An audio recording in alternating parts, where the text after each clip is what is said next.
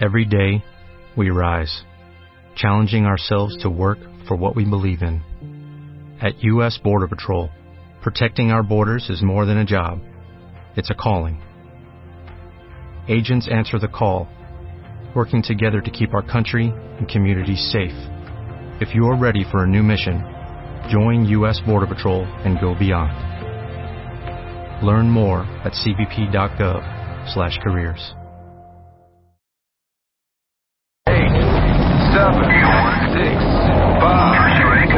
Marta de baile. two, one, Inicia. zero. Transmisión. 96.9 FM. Radio. Alejandro Rosas, Álvaro Gordoa, Eduardo Calixto, Emilio Saldaña, Elio Herrera, Ana Mar Orihuela, Laura Medina. Los mejores temas. Los mejores especialistas. Todos los días de 10 a 1 de la tarde. Solo por W Radio. W Radio. 2015.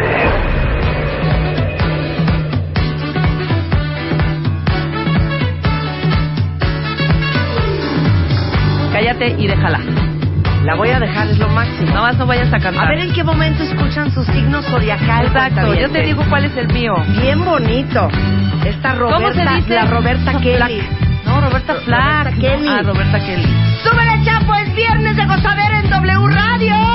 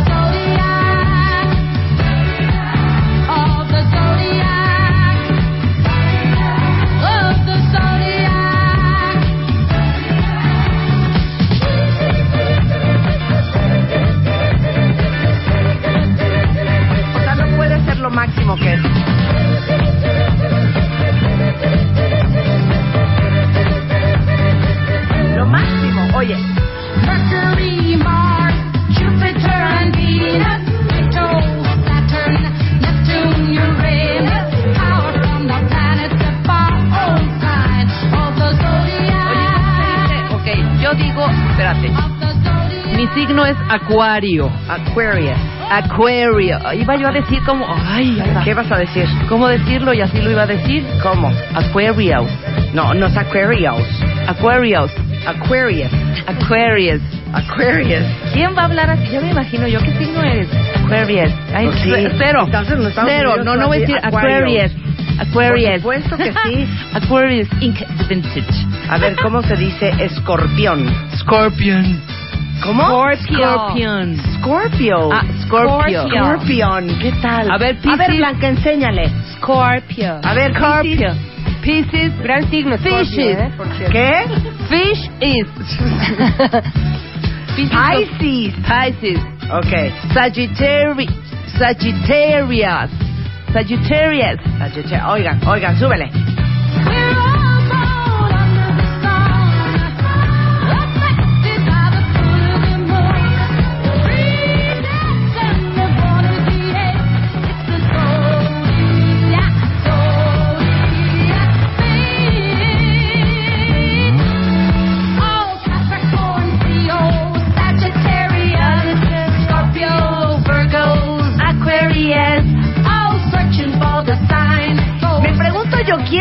Audiencia ubica esta canción? Porque el que dice, no, qué horror, que es esta ruquez, ¿saben qué? Muy mal, ¿eh? No, yo creo que Porque todos el que la ama la ubican. música tiene que amar la música de todos los años, de todas las décadas, Claro. de todas las generaciones. Todos la deben de ubicar, simplemente Exacto. no es de su época, pero la bailan. ¿no? Exacto, Como la tú bailan. puedes bailar muchas, aunque sí es de tu época un poco la de... Si es de tu época, más. Esta, esta canción Pero que nunca me la gustó. puedes bailar. Fíjate, esta canción nunca me gustó. No, ¿Estoy mal? no, no, no, no, no. Pero, por ejemplo, Blanca Juana Gómez, ¿esta canción la llegaste a bailar o tú eres más chica que nosotros y no tienes idea de Soy qué es mucho, esto? mucho más chica que Mucho. No mientas, no mucho mientas, más. no Cinco mientas. años y Pero cinco bueno. años no es nada. Chapo, ¿tú ubicas Exacto. esta canción? ¿Tú la bailaste? Claro, hombre. En el disco Bicho en ¿Quién no? Que de tanto, tanto así como bailarla no, pero sí la ubica. La ubica. ¿Tú nunca la bailaste? Pues la, la tengo en mis recuerdos, pero como de un referente de música de antaño, como dices tú, de valorar todas las épocas. No porque, no porque yo me, me viva ahí. Pues qué, ¿sabes Cero. qué? Pues sabes qué, Lucecita, ¿tú ubicas esta canción? Yo lo ubico por mi mamá. Yo la, la escucho. No Ah, seas grosera, pelada. grosera y pelada. Yo la ubico, mira, más que nada por mi mamá. Sí, claro. Mi mamá es originaria, sí, ¿sabes? claro. Entonces por eso. Claro. ¿Y cuántos años tiene tu mamá? 58. 58. A ver, ¿quién de ustedes la, la ubica? Venga, Oigan, ¿podemos hacer algo discotequero? Sí, claro. ¿Podemos Ajá. hacer algo discotequero? Mira, Raúl sí la ubica. Belén la ubica perfecto en Twitter. María de Lourdes Paz dice UPU. Claro. Este, Atena Chandler tiene 32 años y la ubica. Muy bien. Yo tenía A- a- 13 a- años con esta atina, rola. Muy Tú bien tendrías atina. 12. 12. Tú Sí, tenías yo 12. como 13, sí, 12, 13. Yo también, yo Claro. 13. Listo, ya Llevamos estaba un año. Bien por ti, Marta, güey, ya me prendí. Oye, ¿les puedo poner otra que estaba oyendo ayer? Sí. Que es lo máximo. Es que no traigo mi iPod Chihuahua. Yo tampoco, caray. ¿Se acuerdan de esta canción? Claro, la amo. La Súbele. amo. ¿No? Oye, la amo, la amo. Súbela. ¿Pero cómo va? ¿Cómo va? Ok, ok. Pero dice stomp. Stomp. Stomp, que es como pegarle al piso con Yo el pie, decía ¿ok? stop de parar. Tú decías stop de parar. Stop. Y le ponía la stomp. manita. Stop. ¡Súbele, Chapo!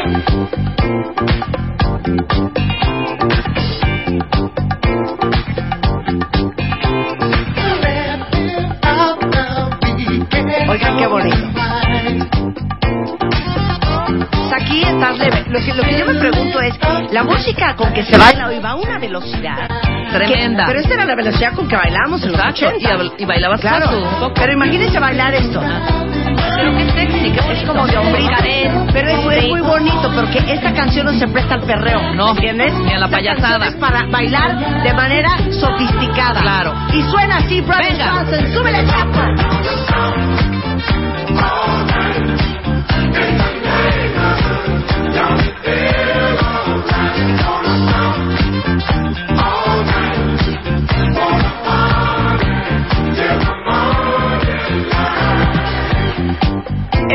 Es más, y no me bastaba con decir stop, que donde dice in the neighborhood, yo decía in the name of love. En the name of love, en vez de in the neighborhood. Mira, dice que muy bien aquí, que vamos muy bien con este inicio del programa. Muy bien. ¿Sabes qué, Blanca? Si lo único que te interesa es la revista MOA, vete. Este no es el momento ni el lugar ahorita. Exacto. Tengo la humildad suficiente para saber que no conozco como ustedes de música y quedarme callada. Es más, vamos a hacer un segundo viernes de trepadera. Exacto. Pero necesitamos una rola para que se trepen y va a haber alegrías. Otra vez, instituimos.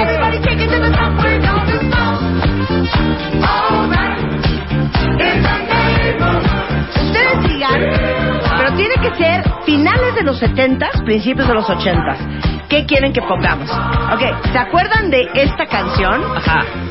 Mira, ni con esta se perreaba. A ver, ni con esta. Espérate, déjame Si acordar. creen que es la entrada de la carabina de Ambrosio, Uy. están equivocados, ¿eh? Amaba yo esta rola. No es por ahí. Pero aparte, era como la versión de Ah, claro. Carson Boy de Baltimora. Sí, exacto. Pero como setentera, ¿no? Es más, ya es momento para que empiecen a tomarse sus fotos y subirse a los escritorios, cuentavientes. Manden las fotos a arroba marta de baile. No, arroba marta de baile. En Twitter. En Y los Twitter. queremos ver arriba del escritorio. Los tres primeros con la mejor foto, tres súper regalazos y alegría. Con las tres primeras Las fotos. primeras tres fotos. ¿Qué vamos a regalar, Luz? Luz, ¿qué vamos a regalar? Vamos a A ver, regalar unos audífonos ¿Cuántos de Fiat. ¿Cuántos Fiat nos sobraron? ¿Tres? ¿Cuatro? Órale, Vamos foto, foto, foto, foto, foto. Exacto. Las tres primeras que manden foto, los tres primeros. Pero arriba del escritorio. Arriba, arriba del escritorio. Les vamos a regalar unos audífonos Bang Olufsen de, Astia, de Wow. Diastara. Bang Olufsen, ¿eh? Sí, que son unos súper, súper, súper. Cada audífono que les voy a regalar ahorita vale seis mil pesos. Entonces ustedes dicen si se trepan o no, ¿eh? Exactamente. A treparse a los escritorios, Tenemos dos. Ah, ¿tenemos dos? ¿Cuántos tenemos? ¿Dos? Ah, entonces las dos primeras fotos. se primeras fotos. Ya no hay más. Ok, súbele esta era, una joya esta parte. Venga. Claro. Yo quería hacer un gritito. Es que hasta ahorita viene la parte. Hasta ahorita viene la parte. Ahí viene. Pero qué oso bailar esto. O sea, estoy tratando de bailarlo. ¿Cómo?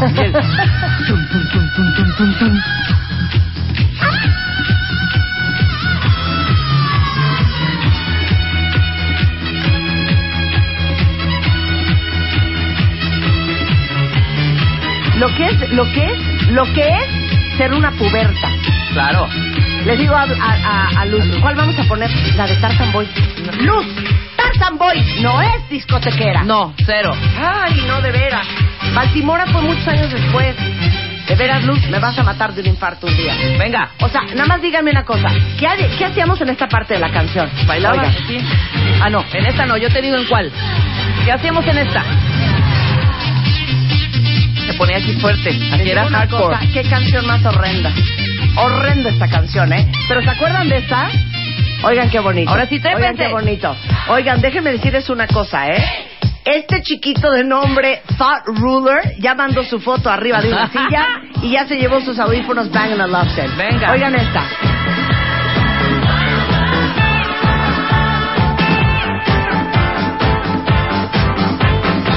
You set my lips on fire.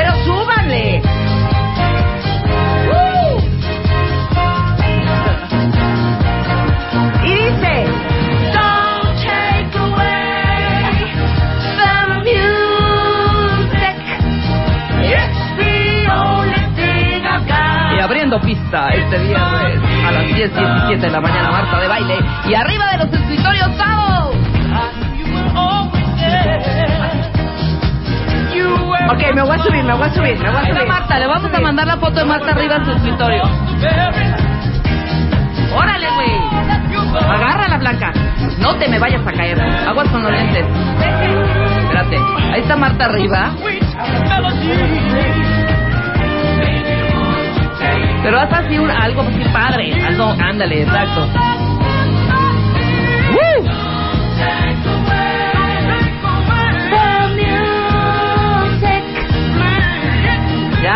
Bájate. Marta baile, baile arriba. ¿Ya? A ver, ahí la vamos a tuitear ahorita. ¡Uh! Este es un clásico, es un clásico. Tenía que esta estar. como que no sé si prendía. Tenía que estar como no. Sí, por supuesto. Esta también se baila cool. ¿Te gustaba Blanks esta?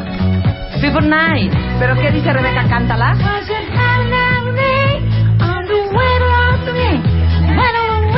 Este es súper pa' guapo, guacha guacha. Pero a ver, había buena música en los 80 en ¿Qué te realidad. pasa? ¿Qué te pasa? ¿Qué te ¡Lárgate! ¡Blanca! Yo no estoy emitiendo un juicio, hice una pregunta. Te digo una cosa, Blanca. No todo es timbiriche, ¿eh? No Te todo voy a decir una cosa, Blanca. Qué asco. En esta mesa no se viene a polemizar.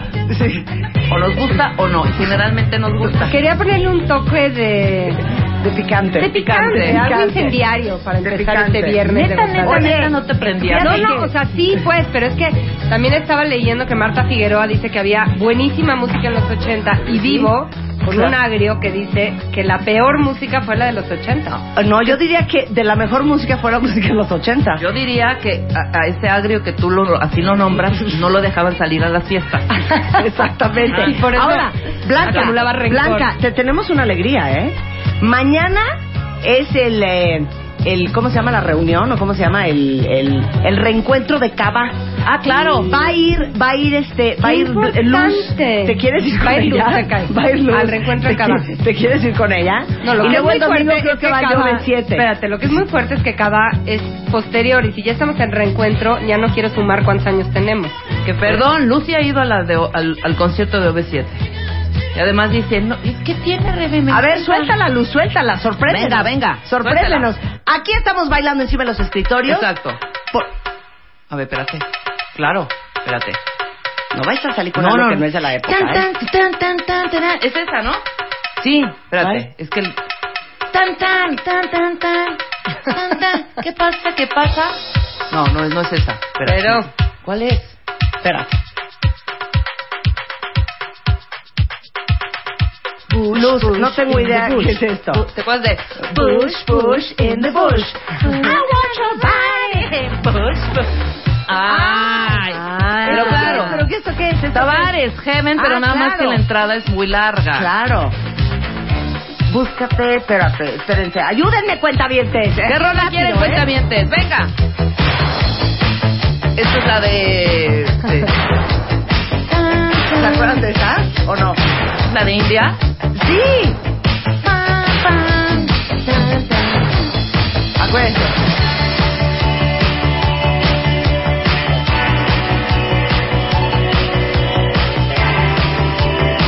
Era lo Déjala, máximo. ya sé. Stay with me, I wanna let it go. Es que sí es muy bailable. Claro. O sea, no sé si tiene calidad o no. Ven acá, marketing. Pero es bailable y de grito. Marketing, Le vamos a, a la maestra. Ven, ven, ven. Estas son de tu época, no te hagas. Sí. Súbale. Oye. La amo. Muy bien, cuentavientes, mandando sus fotos arriba. No, oye, no, me No, dices esa. ring no, no, no, no, no, déjame la anterior. bell. Déjala de esa. Déjenos disfrutar. Quiero más fotos, quiero más fotos, quiero más fotos. Todas las vamos a postear en, el, en, la página de martadebaile.com, así que váyanse trepando, váyanse trepando. ¿Y cómo dice? Stay with me, I never let you go. Stay with me, please baby don't say no. I'm in your dream, I know you mean to me. Oh baby let me love you. Ahora sí, ¿se acuerdan de esta cursilez? Ahora sí, por favor, suelta esa. La amaba, perdón. Esta rola para mí representó aparte, los digo algo. 70 Espérense, espérense, les digo algo. O sea, es una asquerosidad. O sea, tócame la campana. Ring my bell. ¿Qué sería la campana en el cuerpo de una mujer? Sería como el...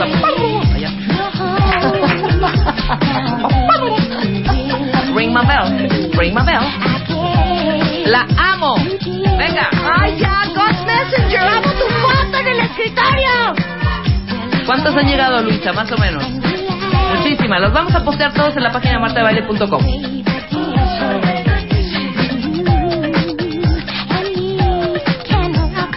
Vamos, Rebeca. Pídele al cuentaviente que... ¡Trépense los escritorios, cuentavientes, ahorita! No, hija, que te toquen la campana. Ring my...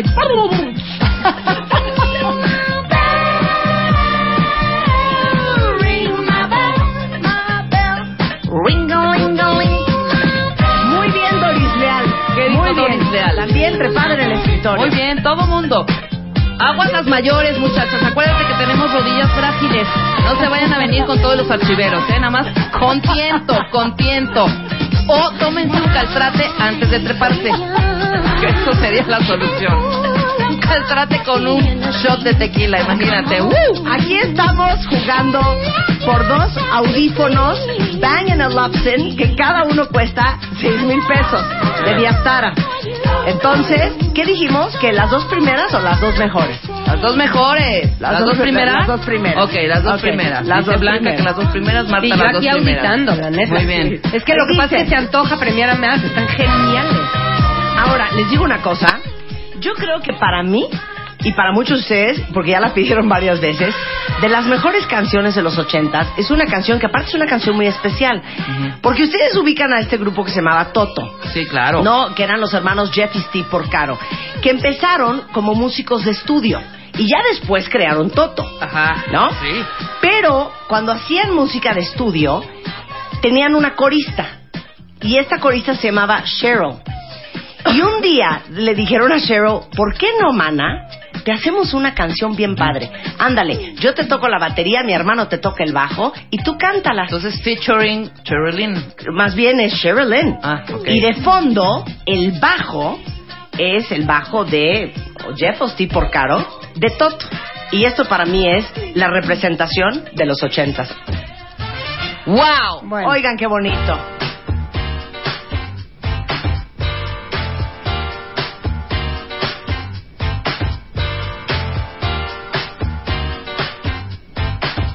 Vean qué buena voz tiene esta chava, por favor. Pero pongan atención cuando entra el bajo, ¿ok? Porque el bajo de esta canción, que todos los que estudian bajo, es parte de lo que tienen que aprender a hacer. Ese slap que solamente este porcano sabe hacer. ¡Súbele, mi queridísimo Chapo! ¿Y cómo dice Sherilyn?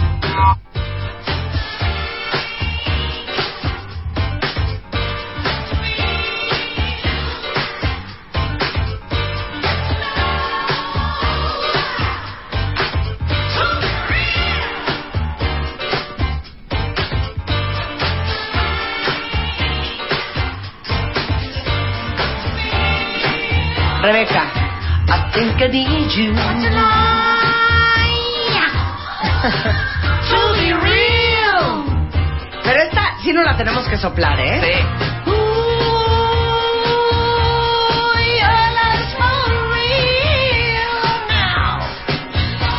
Porque cuando entra el bajo, como en el, en el, ¿cómo se llama? En el puente de la canción. Ajá. Es una joya. Una joya.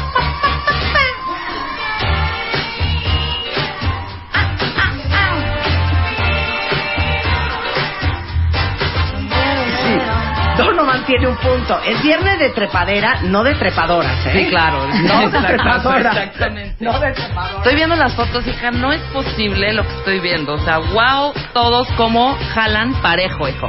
Muy bien. Oigan, hasta, neta, hasta en las camitas estas del hospital, hombre. Muy bien. neta, ¿quieren que volvamos a poner Earth, Wind and Fire por décima novena sí, vez? pero ponme Pero Wind and Fire, no. ¿sabes cuál? ¿Cuál? La de...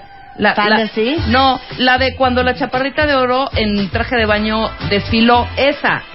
Esa es súper de trepadera, la quiero ahorita. ¿Te acuerdas, Luz? Esa.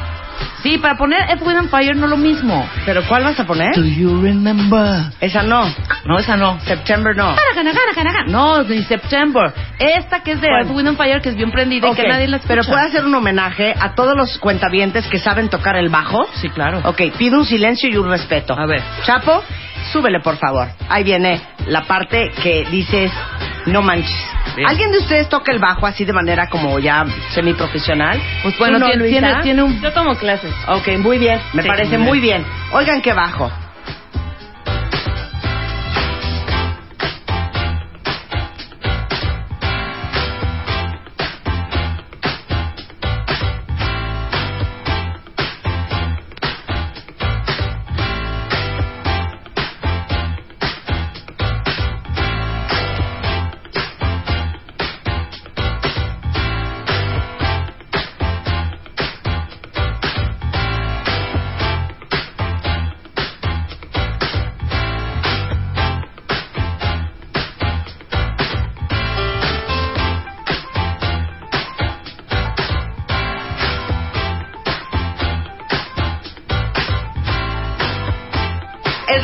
Máximo, es lo máximo, es lo máximo. A ver, quiero ver qué, qué canción de Earth, Wind and Fire vas a poner.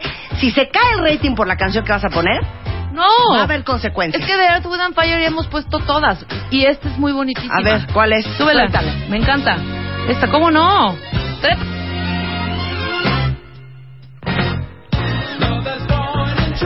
Wow, esta es una muy ¡Ay, buena bravo! rola. ¿Quién es? ¡Muy bien, Polet Domínguez! Polet Domínguez toca el bajo y nos acaba de mandar una foto. Muy bien, Polet. Trepada encima de su comedor con su bajo. Y un bajo bien carísimo el de Polet. Ahorita la vamos a retuitear. Esta de Earth, Wind and Fire no lo sé. Muy bien, Daniel Salazar. Subieron un escritorio muy... No, eh, sí, claro, de la oficina del jefe siento que es, ¿eh? No lo dije. ¿Eh? Ah, ¿lo dice? ¿Es la oficina del jefe? Corte A, güey, que lo corrieron. ¿No? Muy bien, Lindsay Bob. Muy bien, Lourdes Guzmán. Todos trepados en el escritorio. No estoy segura que esta es la canción de Earth, Wind and Fire que el cuentaviente le hubiera gustado escuchar ahorita. Ok, ¿les gusta esta de Rebeca o les gustaría esto? Suéltala.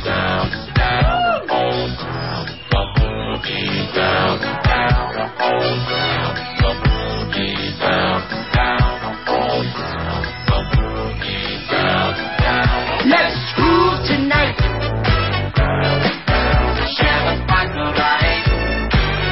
Plocky, amo a Plocky, que también mandó una foto increíble. Pame High, desde la consulta se trepó. Ahí. ¡Ay, ándale! Luz tiene una noticia. ¿Qué?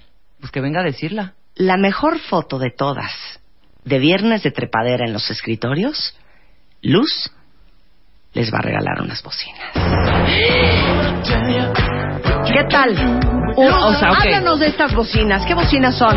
Son unas bocinas de Viastara con valor de seis mil pesos. Se ponen en la pared. Tienen un sonido Sense Surround de 360 grados. Yo las Y se los vamos a regalar a la mejor foto. ¡Ah, ya! Aida Barajas bailando con el perro. ¡Wow! Ya, es que, es que los amamos, cuentavientes. Ok, entonces los dos primeros sus eh, audífonos. Sus audífonos y la mejor, ajá, y la mejor las bocinas, la mejor foto, ¿va? La mejor foto. Va. exacto. Ok. Y todas prometemos subirlas a la página martadebaile.com. Ok, ok, una canción más. Y ya con esta es la última oportunidad para mandar sus fotos de viernes de De trepadera. trepadera, ¿cómo no? Esto sí es como, esto sí es Universal Estéreo. Esto es Hustle. Pero es Universal Estéreo. Universal. Exacto, pero nada más una pregunta. ¿En qué momento tú crees que en esta canción entre el hielo seco? Todavía no, yo ¿Todavía te digo no? dónde. No, Ok. yo te Entonces digo. ustedes disfruten la canción. Están con su drink Están en el todavía. tráfico infernal que hoy hoy viernes en la Ciudad de México, en cualquier ciudad de la República Mexicana. Cierren sus ojitos momentáneamente y escuchen qué bonito. ¡Súbele, Chapo! Ahí va el hielo seco.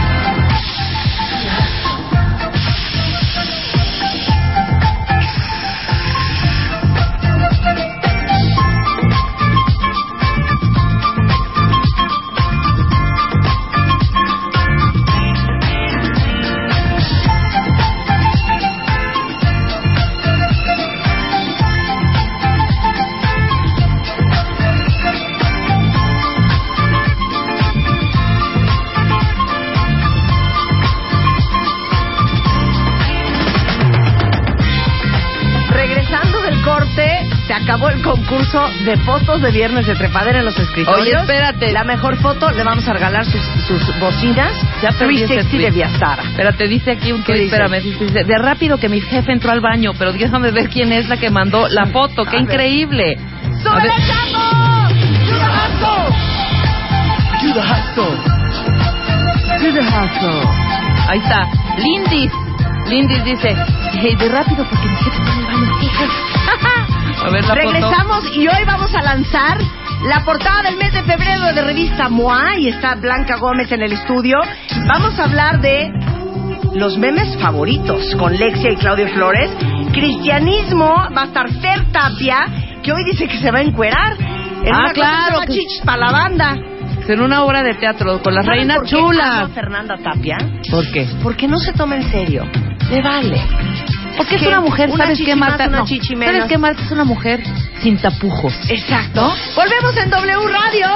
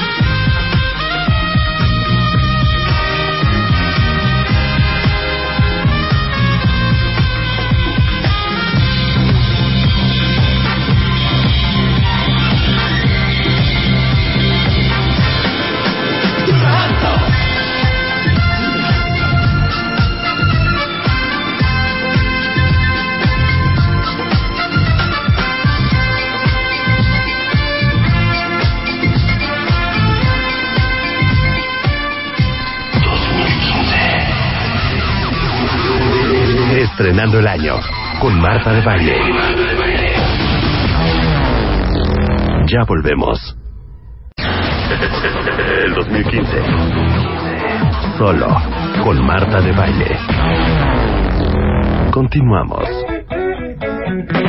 Son las 10.40 de la mañana en W Radio. Les digo algo, les acabo de mandar un tuit de amor tan cursi, pero de veras se los decimos del corazón. Eh, no- nos choquea el espíritu, la alegría, el- la, cómo, cómo agarran la onda siempre, cuentamientos. La cantidad de fotos que mandaron trepados encima del escritorio.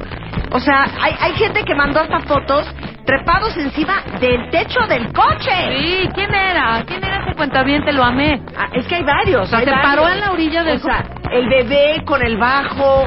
Es que ustedes son lo máximo. Y, y ahorita en el corte comercial estábamos hablando de cómo con, con, con una tontería creo que nos cambió el estado de ánimo a todos. Exactamente. Por ejemplo, si a cualquiera de ustedes hoy los tronó el novio, que el jefe los regañó o me quedé sin. Trépense una silla, una mesa. Vean la vida desde otro punto de vista. No pasa nada, de verdad, Todo nada. pasa y no pasa Y es que sí estar arriba te cambia la perspectiva. Ujú. O sea, ya hoy todos los que se treparon, ya les cambió su día. Claro. Traen es, co- otro es como chip, cuando te, ponen ta- cuando te pones tacones, ¿no? Si te pones tacones, Claro. ya estás un poco más arriba de tu estado de ánimo. Sí, Exacto, ¿A poco no? exactamente, postura, totalmente. Pero nalga. también hablábamos de qué conmovedor es ver a la gente unida en algo. ¿No? Claro. Entonces, todos estos que se unen por esta burrada es lo máximo. Es una Lo burrada. máximo, Es el viernes de trepadera. Ay, ¿Y no. sabes qué, Juana. Blanca? Respétalo. cañón. Yo, Juana. Blanca, respétalo, Blanca Juana. Muchos dirán, ¿y quién es Blanca Juana? Blanca Juana es la directora de The Media Marketing Knowledge Group. Pues básicamente No es mi, cualquiera. es mi patrona. Sí, O sea, claro. yo le obedezco a ella. Exacto, no saben qué bien me obedece. Claro. Es una empleada cero sublevada, cero. Claro. Siempre hace exactamente lo que yo le digo, nunca me falta el respeto, no me habla golpeado. Es una empleada ejemplar. Ella me tiene, yo siempre le digo, es que me tienes coaccionada, coaccionada, porque ella es la patrona de la compañía y como patrona de la compañía viene el día de hoy a revelar la portada de MOA del mes de febrero. ¡Bravo! ¿Quién será? ¿Quién estará? ¿De qué tratará? ¿Quién será? ¿Quién será? Oh my God. Esta también es para viernes de trepadera, ¿eh? Sí, también, pero ya Una poco más choteada que otra cosa. Ahora, yo siento que Blanca cada vez viene Porque más, quiere cuadro. más a principios de final del mes. O sea, antes venía a los 27, ya hoy es 23 y ya está aquí. No, pero es que lo que pasa es que se nos, los cuentamientos son bien hábiles. No, no, y los mejor revel- cuentavientes ahorita sí ya están bastante molestos con nosotros, porque la última edición de MOA fue diciembre-enero, que es una práctica muy común en las revistas de periodicidad mensual, sacar una edición de final y principio de año. No sabes cómo nos ha ido. Nos han hecho bullying cibernético De- de- No me diario. llegó enero, no es que diciembre es diciembre, No, enero. no, no, están furiosos. Entonces, número uno, adelantamos un poquito la salida para ya calmar esas ansias. Claro. Y también eso, eso siempre pasa. Hoy ya le va a empezar a llegar a todos nuestros suscriptores. Los boceadores se distribuyen muy rápido, pero esto, el negocio de la distribución, es un tema. También a claro. otros puntos de la República y a supers o locales cerrados tarden en llegar un poco más. Nada Claro. más que pues, hay que venir el día que le llegue al primero, ¿no? Claro, Claro. porque ya les van a empezar a llegar sus revistas de MOA del mes de febrero. Oye, pero ayer Ajá. un cuentaviente o una cuentaviente tuiteó. A mí ya me llegó, desde ayer le llegó y buenísima onda no la reveló. Entonces Muy nada más bien. le puse Bien. una foto así de febrero, no la reveló, la amé. Muy bien. Ahora, Blanca, ¿quién está en la portada de MOA febrero y por qué? ¿Listos? Listos. Ana de la Reguera. ¿Por qué Ana de la Reguera? De hecho, el, el balazo, digamos, que presenta a Ana en la portada de MOA es muy chiquito porque Ana es estrellaza, consentidaza de nosotros, de mucha gente en México, mucha gente la sigue y nada más dice que sana es Ana. Qué sana, sana es Ana. Ana. Qué sana es Ana. Y aparte les digo una cosa, de, de- Ana yo creo que entre toda la artistada mexicana tiene algo bien especial, porque es una chava súper auténtica, es como dice ella de repente guarra rabanera, no le importa mostrar quién es, si la siguen en Twitter o en Facebook, es quien es y no está pretendiendo ser otra persona. No ha caído, que es parte de lo que me fascina y por eso decidimos ponerle que sana es sana, nunca sucumbió a los estándares de belleza que dicta la televisión o el cine o el teatro en No. México. Y vela, es guapísima. Y es Es guapísima, preciosa. pero tiene una belleza especial también, porque no es esta cara perfecta y que va viendo qué se opera para, para seguir Para- en la exacto. perfección. Es narigona, eh, tiene, digo, a mí me fascina el cuerpo que tiene, pero tiene un cuerpo chistoso, curvoso, o sea, tiene, tiene sus áreas de oportunidad, Claro. diríamos, pero le saca jugo impresionante y es, para mí, un cuero. Ah, para Me mí parece también es guapísima. Y además toda su forma de arreglarse y de, y de ponerse en la vida es muy Es sana, guapa y ¿sabes qué más? Cae bien. Cae Ajá, súper bien, bien, cae muy bien, ¿no? Déjenme decirles que mil veces, y es parte de lo que platiqué, vino Ana a mi oficina y nos echamos en el sofá a platicar dos, tres netear. horas en la noche y echamos netas y me contó unas cosas de su carrera. Por ejemplo, que varias veces le dijeron que tenía que bajar de peso. Ajá. Varias veces le dijeron que se operara la nariz. Porque es Cero. naricita y tiene una nariz preciosa. preciosa. Y ella dijo, o sea, qué, qué pavor morirme por operarme la nariz, pero aparte dijo, no, yo no me quiero operar la nariz, a mí me gusta la nariz. Claro. Y, me- y lo que le decía a la gente, ¿no? Eh, Los iluminadores o los directores Las ojeras, de me las encanta. ojeras de Ana. Entonces, Ana, para mí, representa lo que muchas mujeres deberíamos de sentir con respecto al cuerpo. Y de hecho, cuando llegó a la oficina nos carcajeamos porque inventamos entre todos, ¿por qué no hacemos una carrera en tacones, yo y Ana, en la calle? Y entonces llegó Ana y le digo, oye, ¿por qué no hacemos una carrera en tacones? Y me dijo, no hay posibilidad. Y le dije, ¿por qué? Es que no traigo brasier. Y Ah. le digo, ¿cómo? Me dije, en mi vida traigo brasier. Entonces le digo, me dice, y esa es otra de las cosas que mucha gente me decía, es que te deberías de poner chichis.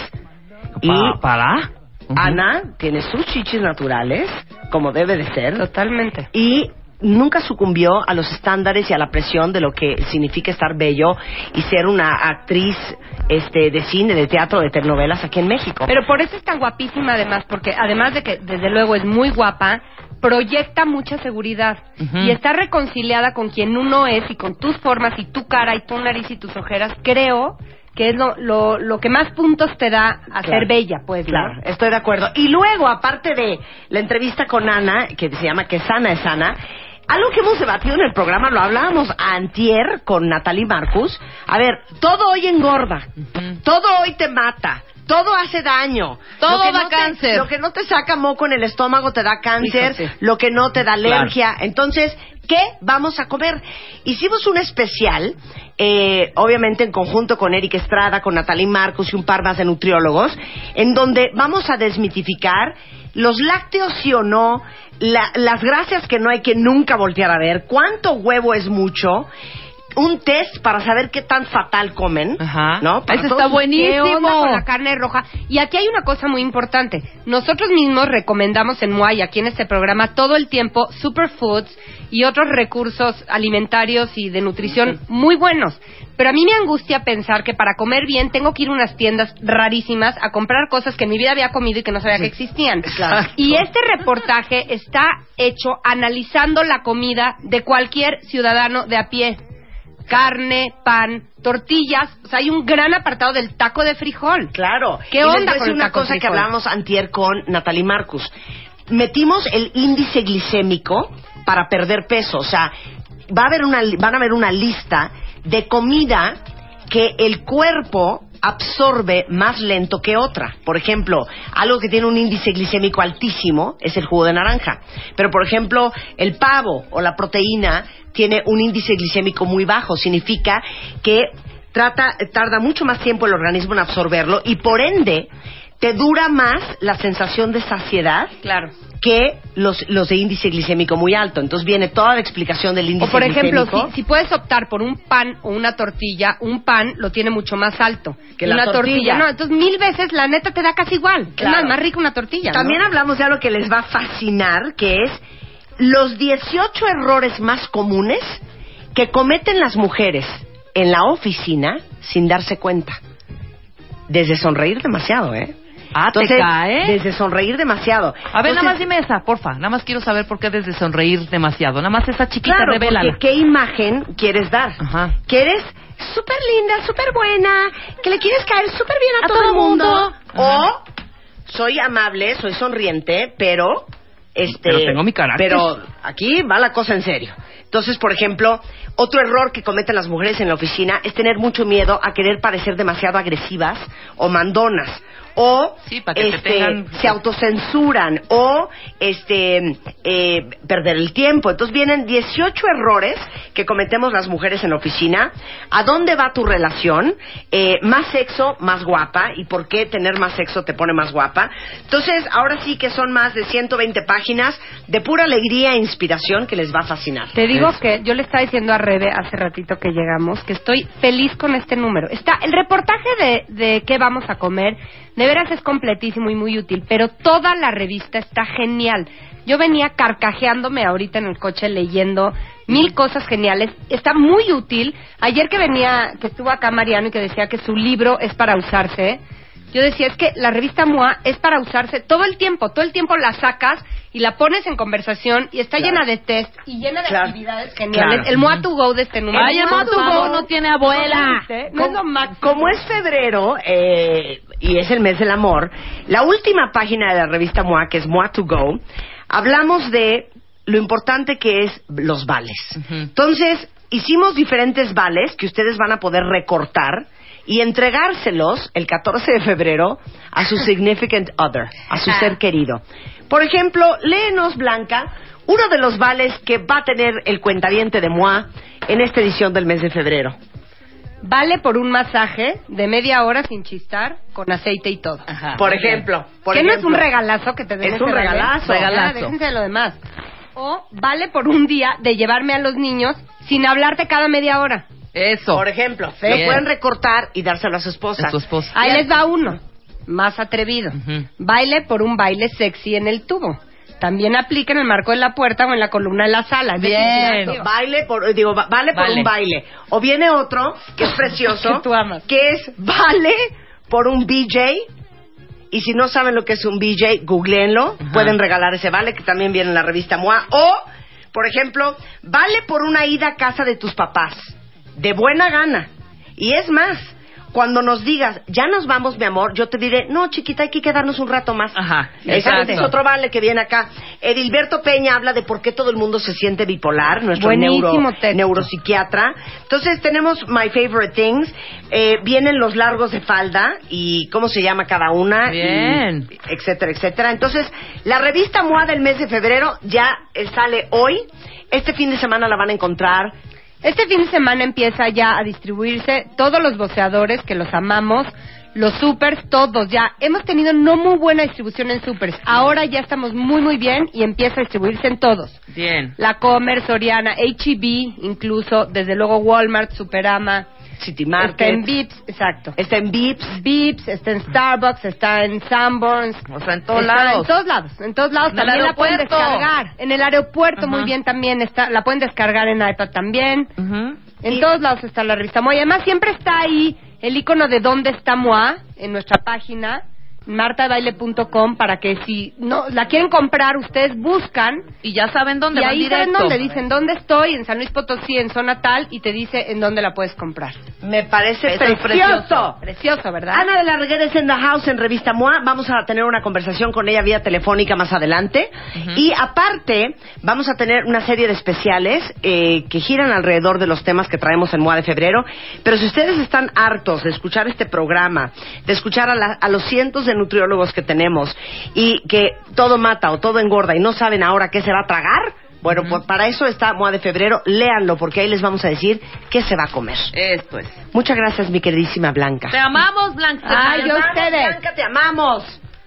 Y este, acuérdense que pueden bajar la revista MOA en su versión de iPad. Ahorita les mando la liga si la quieren descargar en su versión electrónica. Y que siempre tenemos eh, alegrías para todos los suscriptores de MOA. Si quieren que les llegue la revista antes que a nadie más, sin taquicardias, el 99% de los suscriptores son felices. Hay un 1% que siempre tiene un problema, que no le llegó, que no le encontró. Pero siempre los estamos atendiendo Pero los por redes, por de verdad, mail, nos partimos la madre.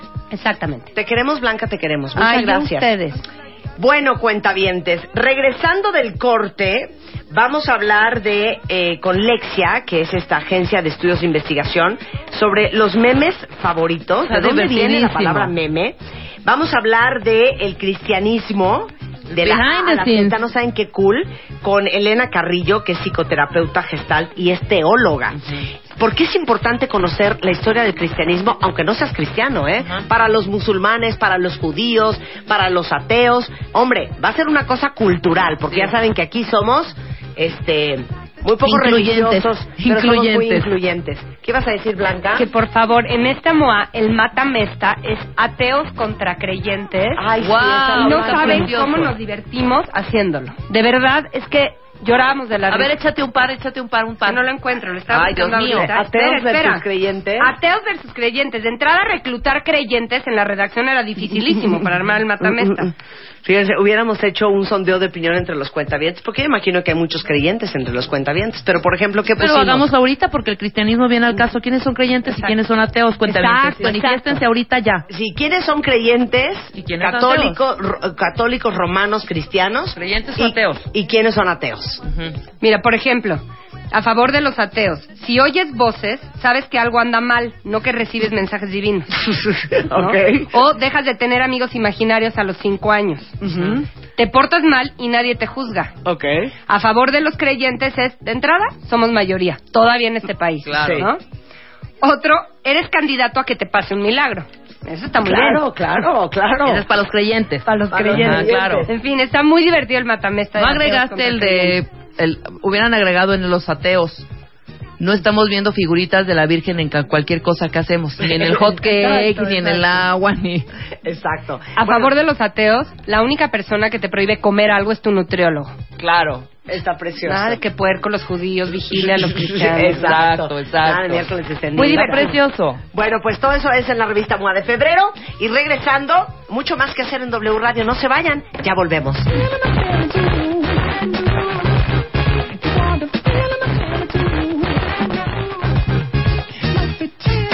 Este febrero, en Revista MOA, qué sana es Ana. Si todo mata y todo engorda, entonces, ¿qué vamos a comer? ¿Lácteos? ¿Sí o no? Grasas que no hay que ni voltear a ver. Test. ¿Qué tan fatal come? Más sexo, más guapa. ¿A dónde va tu relación? 18 errores que no debes cometer en la oficina. MOA Febrero. Más de 120 páginas de amor, dinero, neurociencia, placer, fuerza, inspiración. MOA. Una revista de Marta de Baile. Abre Twitter. Arroba Marta de Baile. Y Facebook. De Baile. Oficial. Opina. Opina. A las 10 de la mañana. Marta de Baile. En W.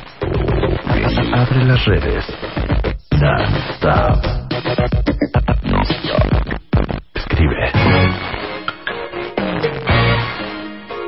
El podcast. 11.06 de la mañana en W Radio. Oiga, no crean que se me ha olvidado. Todavía estamos por seleccionar cuál fue la mejor foto de Viernes de Trepadera de los cuentavientes subidos en el escritorio, ¿eh? Ajá. Pero ya tenemos a las dos, los dos ganadores porque son los que mandaron las dos primeras fotos. Y ellos dos les vamos a regalar cortesía de Diastara a cada uno unos audífonos Bang Olufsen de seis mil pesos, ¿ok? Y los dos que mandaron su foto antes que nadie son...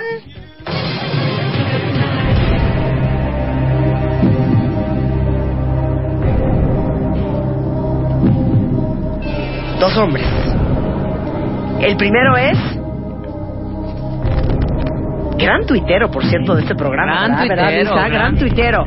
¡César Bono! ¡Bravo, César! ¿Quién tiene sus El audífonos? segundo es Dodge Ruler. Dodge Ruler. Dodge Ruler. Está. Bravo, Todd Ruler. Bueno, ustedes dos, César y Thought Ruler, ya son dueños de unos audífonos Bang Olufsen que se mueren, ¿eh? Se mueren.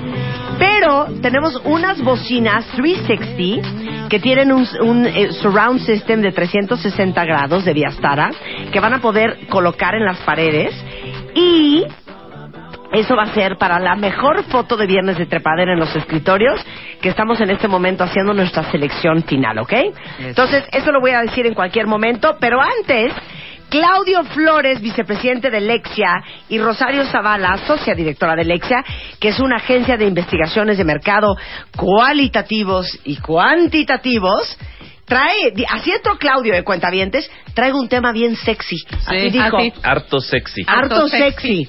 Es el tema de los memes, Marta. Hoy vamos a hablar de los memes que si algo logran los memes es ponernos de mejor humor. Totalmente. Ponernos a reír y creo que en viernes es un tema Claro. muy sexy. Y además son temas de conversación. O sea, puedes romper hielo mostrando un Sí, meme. totalmente. Y absolutamente. O dándole RT o pasándolo por WhatsApp No, o en tus grupos, etcétera, etcétera. Y la mejor prueba de, cañón. esa- de este tema Ajá. es qué memes tienes guardados en tu celular. Exacto.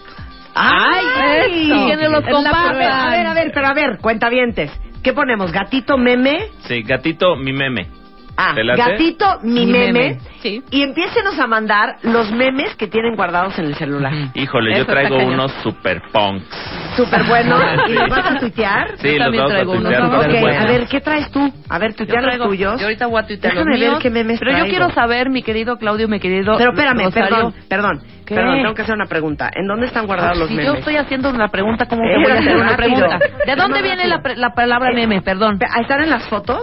Eh, ¿En las sí, fotos los en las tengo o en imágenes el o en la WhatsApp? galería. En WhatsApp. En WhatsApp. En WhatsApp. Ahí Ok. buscas los de Ahí. WhatsApp, porque Ok. ahí te los van a dar. Deja ver si tengo. ¿De dónde viene, mi querido Claudio, la palabra meme? Lo, lo interesante del meme es que viene de, digamos, de un, de un tema genético, ¿no? Ajá. Es decir, eh, en, en 1976 un científico que se llama Richard Dawkins, que espero estarlo diciendo bien, publica un libro que se llama El gen egoísta. Y ahí lo que dice es que hay memes que son como piezas de, de material genético pero cultural que se viralizan y se esparcen por la cultura humana. Ok, Entonces, si le un vamos meme es, por ejemplo, un componente cultural. Por ejemplo, un meme es el signo de amor y paz. Claro. Estoy seguro que quienes nos están oyendo lo piensan con la mano y si te digo, Chay, haz el signo de amor y paz. Au- en Haces automático. el uno y el dos. Haces Eso- los dos con tu índice y con tu anular. Exacto, ese era un meme cultural, pero hoy con las redes sociales, el meme es el mensaje y las redes sociales son la carretera. Y ¿no? tal, tal cual, el término meme viene de mimesis, del griego, que significa imitación. Entonces, justo memes de saludar, hola, adiós, cuando empiezas a, a educar a los niños que empiezan a hacer ciertos gestos, es por mimesis. Ok, 100% por mimesis, signos, símbolos o algo que se hace masivo y es cultural. Exacto, se vincula con la cultura y hay memes que tienen, eh, digamos, que están limitados, a, a, por ejemplo, a la cultura mexicana, Ajá. ¿no? Por ejemplo, cómo se mienta la madre. Sí, claro, ¿no? claro, totalmente. es- yo creo que todos estamos pensando en cómo se mueve el brazo, usualmente derecho, y se levanta, ¿no? Claro. Ese tipo de, de- de elementos culturales, de símbolos, de gestos, gestualidades, etcétera, ahora en las redes sociales tienen su síntesis en un meme que es una píldora poderosísima de comunicación. Poderosísima. Claro. O sea, es un texto con una imagen que usualmente nos saca una sonrisa, pero también una reflexión. Claro. O sea, tiene muchos lados un meme, ¿no? Y yo creo que el protagonista de ese meme, sea una personalidad, seas hasta tú, te puede dar la gloria o te puede hundir. Por sí, supuesto. por ¿Eh? Te puede hundir Por- cañón. Un meme te puede hundir, de acuerdo. Ajá. Y un meme te puede hacer famoso. Claro. Y además los memes conectan, ayer lo estábamos discutiendo en, en el análisis de la encuesta que hicimos entre las y los cuentavientes. Eh, eh, discutíamos este tema de que los memes están muy finos, con de- muy, muy bien alineados y son coherentes con nuestra cultura porque a los mexicanos nos encanta burlarnos de todo, incluso de nosotros mismos, de nuestras tragedias, de nuestros triunfos, ¿no? ¿Cuántos memes salieron ahora, eh, Chay, con el tema del mundial? No, bueno, infinito. todos. Y también otra cosa que conecta con lo cultural es que en México nos da mucho miedo decir las cosas de frente. Somos demasiado buena onda como para decir las netas. Y a través de un meme tú le puedes Claro. decir sutilmente a alguien, oye, te ves mal. Sí. Bueno, déjenme decirles, Todo, les ¿no? voy a mandar la liga de los memes que hicieron muchos de ustedes para el concurso, de- digo, para My De- Favorite Things. Y, a- Exacto. y- y les dimos premio y todo a los tres, a los tres primeros lugares. Justo Pero de yo- ahí, Claro. de ahí se nos ocurre el tema Ah, de traer de ahí porque dieron De ahí los hacen la investigación Claro. los muchachos. Oigan, pero yo quiero que ustedes me manden a mí sus memes favoritos también. Ujú, Exacto. Cuentavientes, es el hashtag es mi meme. Ajá. Mi meme. ¿ok? Mi- Mi aunque no lo hayan hecho ustedes. Exacto. No, claro. Si lo traen en el celular, Sí, que es alguien que se los lo mandó o algo que son buenísimos. Que, que es otro rasgo que tienen los memes. Los memes son súper democráticos porque no solamente los recibimos, no solamente los consumimos, sino también los distribuimos. Aunque no los hagamos nosotros, los repartimos entre nuestra red social y nos encanta Ajá. repartirlos por WhatsApp, por Claro. Facebook, por Twitter, por di- nuestras distintas redes sociales. Qué mala onda, a mí nadie me manda memes a mi WhatsApp. No. Yo te he mandado muchísimos. ¿En serio? No tengo ni un meme tuyo. Sí, vete a imágenes y en imágenes pues Ahí vete a la pestañita de WhatsApp y ahí ya lo ya, la- ya lo, Aparecen lo todos los bajas, memes. ¿no? Ah, sí. A ver, otra vez, me voy a fotos.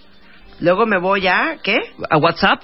Ujú. ¿Cómo? No sí, hay, no, aquí no tienes que tener una WhatsApp. pestañita que diga, sí, como tus carpetitas. no en dice. imágenes todos tenemos una carpeta que dice WhatsApp, downloads, No, todo no ese tengo rollo. eso. No tengo eso. Ajá. una carpeta que dice archivos y ahí Ah. están todas las Ahí fotos están todos. que te han mandado en cada una de las conversaciones. Ah, ¿cómo? A ver. conversación, Ar- a la ver, a la de Rebe. A ver, me voy a meter. Ustedes saben hacer esto, cuéntame. Yo estoy en el hoyo. A ver, aquí. Ahora. Ahora ve aquí. Ajá. todos Hasta arriba. Aquí. No, info. Sí. Estamos perdidas. View media. All- view all media. Y ahí están todos los archivos que te ha mandado Rebe. Y así en cada conversación Se te van están guardando. todos los archivos que has tenido. Hija, no tengo ni un meme tuyo. Muy mal, ¿eh? ¿Cómo no? Yo- yo- lo manden, manden memes.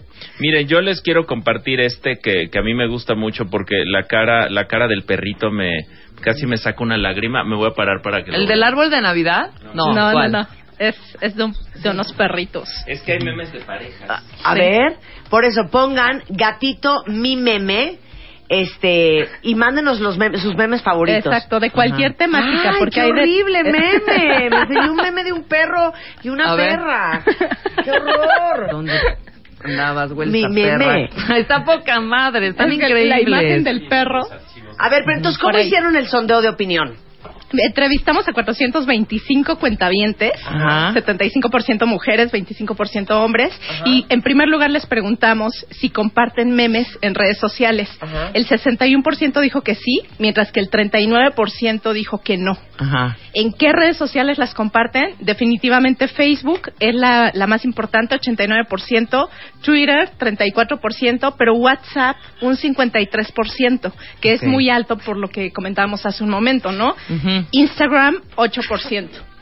Y aquí un poco lo que lo que encontramos entre los No, es que no pueden creer lo que acaba de mandar. Estás enfermo, enfermo el amigo Baldo, ¿eh? ¿Qué hizo? O sea, ¿quieren que se los mande? Sí, por favor. Es un hola que hace. Yo estoy retuiteando los mejores memes que ustedes están mandando con el hashtag mi meme, ¿ok?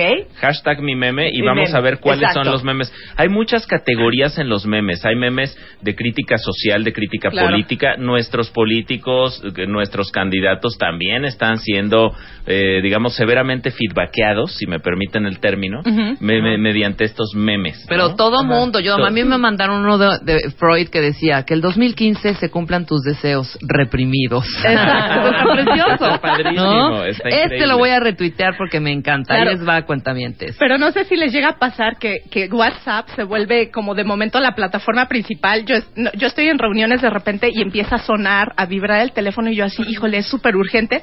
Corté a el grupo de mis hermanos de WhatsApp que se la Ajá. pasan mandando memes. Claro. Ay, a mí nadie me manda. Mándenme sus memes, mándenos sus memes, cuentavientes. Y vemos en otras categorías de memes es interesante porque podemos vincularnos con eventos deportivos, con nuestro equipo favorito. Ujú. También hay memes de pareja.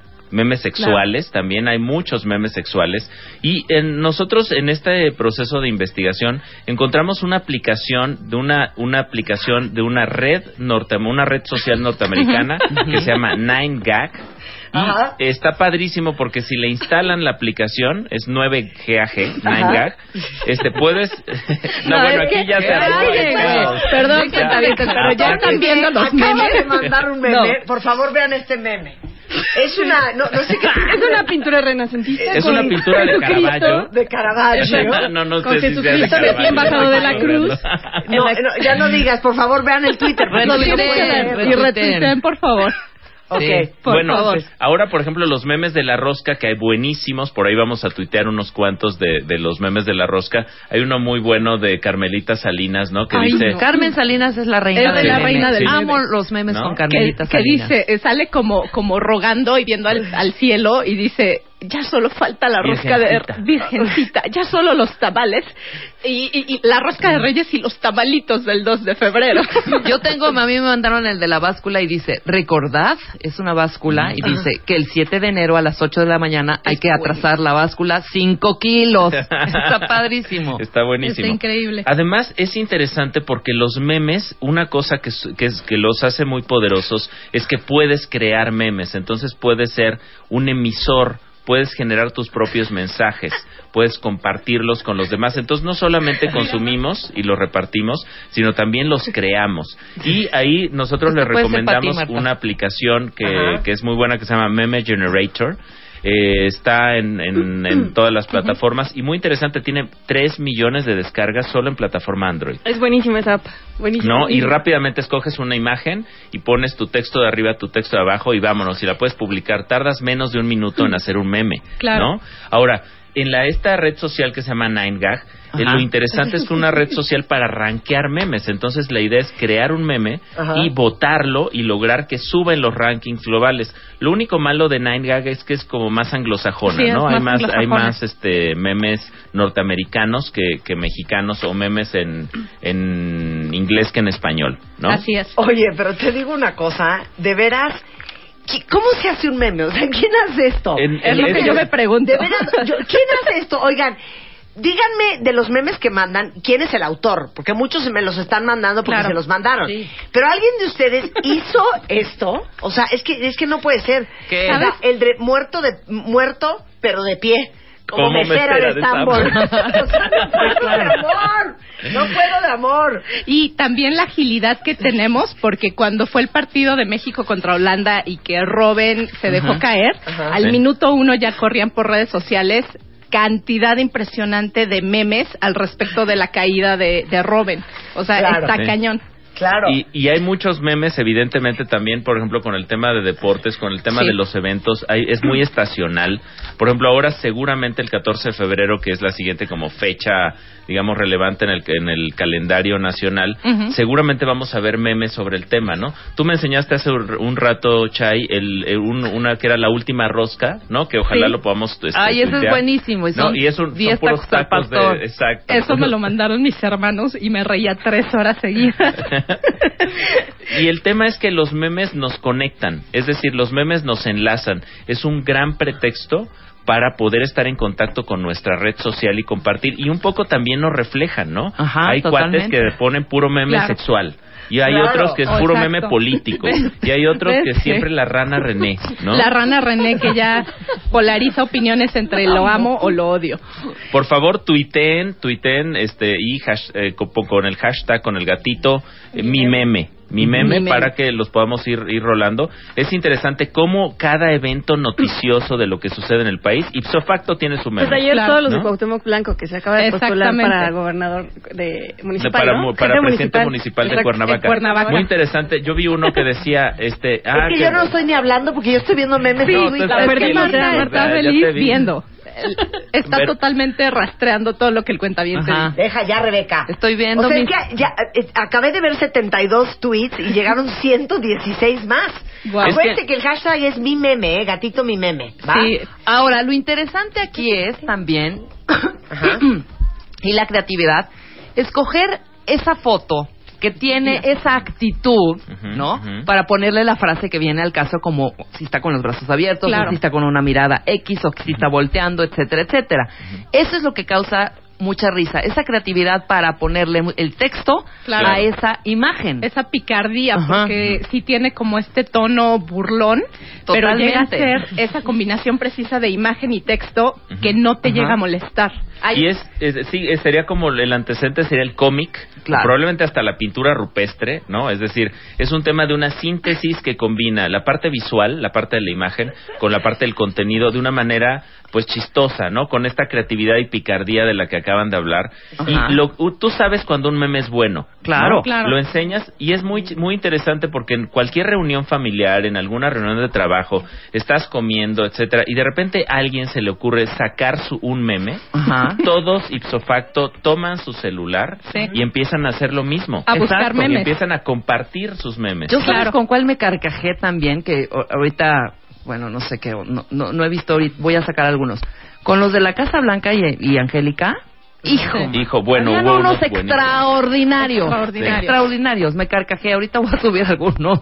Bueno, Totalmente. yo leí con el de Cuauhtémoc Blanco, vi apenas un meme que decía que, que voy a ser candidato al PSD. Ay, yo pensé que, que me iba al PSB. No, y está uno de, Car- está uno de Carmen Montejo, eh, Carmen Montejo e Ignacio López Tarso abrazaditos y dicen, entonces nosotros podemos comprar el Vaticano. Claro. ¿No? O sea, pero así. Está increíble. Ay, ya. Sabes qué es lo interesante que definitivamente los memes pues son estas píldoras poderosas de comunicación. El 33% de los cuentavientes lo utilizan cuando quieren burlarse o echar carrilla. Claro. Entonces, ve qué interesante. Tiene un componente de stalker. Guarda ese. ¿no? Totalmente. No, ya, este es el mejor. Este Es el para mejor, mí. para mí es el mejor. No ¿Cuál, cuál El es? del ¿Cuál iPhone es el mejor? son Ah, el del iPhone, lo Ahorita se amo. los tuiteamos. Son unos muñequitos y entonces dice... Ahorita se los queremos? mando por Twitter. A ver, vas tú.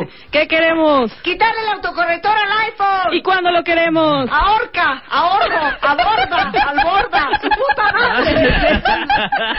Esos son extraordinarios. Ese para mí es el mejor de Sí. todos. No, no, no. Es el mejor, espectacular. Es mío, es mío. Shot, shot, Sí. shot. ¿Quién habrá hecho ese? Es- ese No, es pues- espectacular.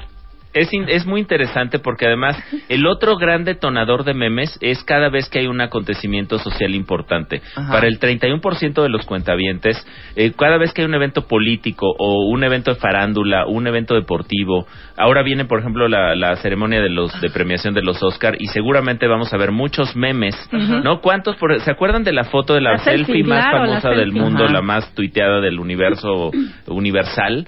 Este, bueno, ¿cuántos memes salieron derivados de la selfie, no? Yo vi incluso uno de los Sí, Simpson. exacto. Este, eh, eh, hay- había quien, yo me acuerdo de un meme donde pusieron al actor de House of Cards, eh, Kevin Spacey, en Sí. todas las fotos, ¿no? Sí. Como burlándose un poco del protagonismo del, del personaje. Claro. Oye, les digo una cosa. Podemos hacer una cosa ahorita.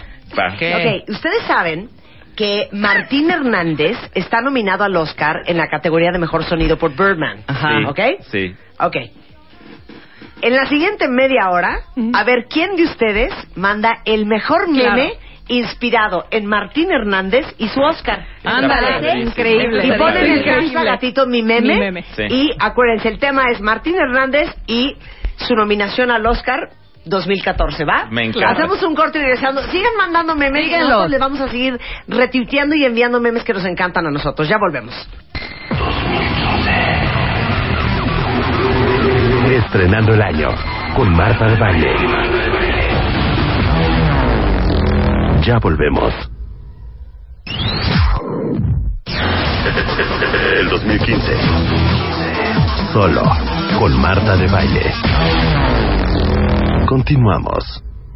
O sea, literal llorando de risa. Acaba de entrar, porque estamos haciendo un homenaje a los memes. Y un poco también, eh, aquí Claudio Flores y Rosario Zavala. Compartiendo sus memes. Oigan, que yo no sabía que meme deriva del griego mimema. Mimesis. O Mime- mimesis, mimesis. Que significa algo imitado. Para que la próxima vez que estén en una comida, una cena, pues tengan su dato cultural y su fun fact. Pero les pedimos que nos mandaran memes sobre la nominación del Oscar de Martín Hernández. Salido del horno. Mandaron uno que es una foto mía de, de, de una campaña de cosa de pelo. Y es una joya porque salgo yo como mirando al horizonte y el pelo me vuela. Y esto lo mandó Natalie-LIS y dice, ya me tocaba mi capítulo en La Rosa de Guadalupe. Sí, claro. Ahorita se lo, ya lo retuiteaste. Y luego mandaron otro en donde estoy Sí. enseñando cómo se pegan las pestañas Ajá. por dentro. Y entonces que dice, casual, tuiteando memes. Está buenísimo. Pero, este, vamos a premiar al mejor meme inspirado en la nominación de Martín Hernández al Oscar, ¿va? Sí, Va que va. exacto. Acuérdense Buenísimo. que todo mándelo con el hashtag gatito Mi mi meme. meme, ¿ok? Ajá. Para que podamos tenerlos todos y luego a ver qué hacemos con eso. De acuerdo. Además, analizando, nosotros nos pusimos a analizar Claro. todos los memes que nos mandaron los cuentavientes, las cuentavientes también nos fuimos a buscar eh, algunas algunas otras fuentes sobre qué onda con los memes y fue muy interesante darnos cuenta que los memes son un gran vehículo de comunicación emocional. Por supuesto. Eh, para un Totalmente. 17% de los cuentavientes, de- el meme depende de mi estado de ánimo. Si ando muy ácido, si ando de mal humor, pues pongo malpedeo, como dicen en la calle, ¿no? Este, Sí. Y subo ese estado de ánimo a mi comunicación en mi red social, en mi red de WhatsApp. Entonces me ayuda a comunicarme. Es una gran herramienta de comunicación también y de vinculación emocional. Y, y Claro. eso es, es interesante porque además la diversidad que Claro. hay en términos de los memes de famosos, los memes que son de cómic, los memes tiernos. Sí, inclusive hay unos súper tiernos tierno. que eh, también del WhatsApp de mis hermanos, se los voy a retuitear. Sale una ballena y dice, soy orca. Y sale un elotito y dice, soy más orca. Ah, Pero ya, súper tiernos. Hay de todo. Pero a ver, ¿cuáles son sus twitters para que también ahorita sigan Claro. a Claudio y a Rosario? Porque están tuiteando ellos también memes. Sí, mi, mi Twitter es arroba Claudio Flores T. Y el mío es arroba Rosario Zavala R. No, lo mejor es un gato negro limándose las uñas y dice, ¿sabes la diferencia entre una pizza y tu opinión? Que la pizza la pedí. Está y la bien, cara del Edith. gato. Muy bien, del Edith. Está precioso. Cuando alguien te diga, ¿sabes qué? Como que no me encanta el pelo. ¿Sabes la diferencia entre No. tu- la pizza y tu opinión? Que la pizza la. Sí, claro. Está hermosísimo.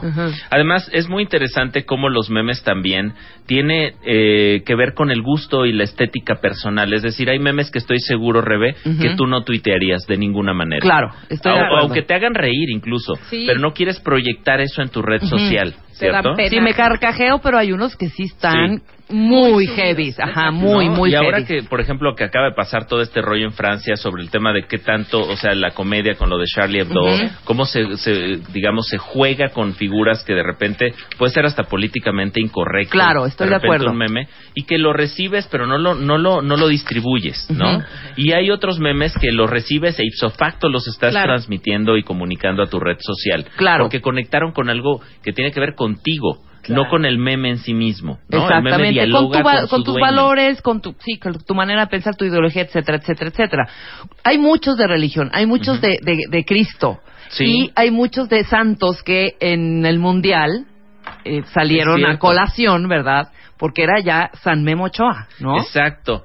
A, a- a Memo, exacto, le sacaron una cantidad de memes, ¿no? De impresionantes a partir de Sí, su de San Judas. Tadeo, Claro, de, de que- Jesús Cristo, todo. Y yo creo que además el número de memes que se generan en torno a un evento te habla muy bien del, po- del poder que tiene ese evento para poder generar eh, engagement, para poder generar interés entre las personas. Exacto. Pensemos eh, qué, qué memes hemos eh, retuiteado o recompartido en nuestra red de WhatsApp o en nuestro Facebook recientemente. Claro. ¿De qué tipo de eventos, de qué tipo de momentos, de qué, de qué tipo de elementos? Hay quien tuitea mucho memes de comida, ¿no? Totalmente, todo el tiempo. A mí me dan risa los más estúpidos. Alguien mandó un, un eh, es una foto de una mujer con unas cejas deplorables.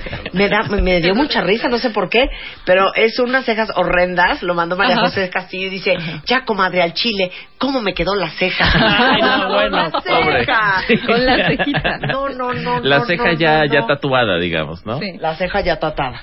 Ajá. Bueno, muy interesante porque además también refleja nuestro lado B. Los memes también reflejan en las cosas que nos burlamos y que quizá no Sí, deberíamos claro, nuestro estarnos lado burlando, oscuro, ¿no? ¿cómo no? Y, y este lado que, que tenemos los mexicanos también de pues de no ser necesariamente políticamente correctos cuando jugamos y cuando nos burlamos.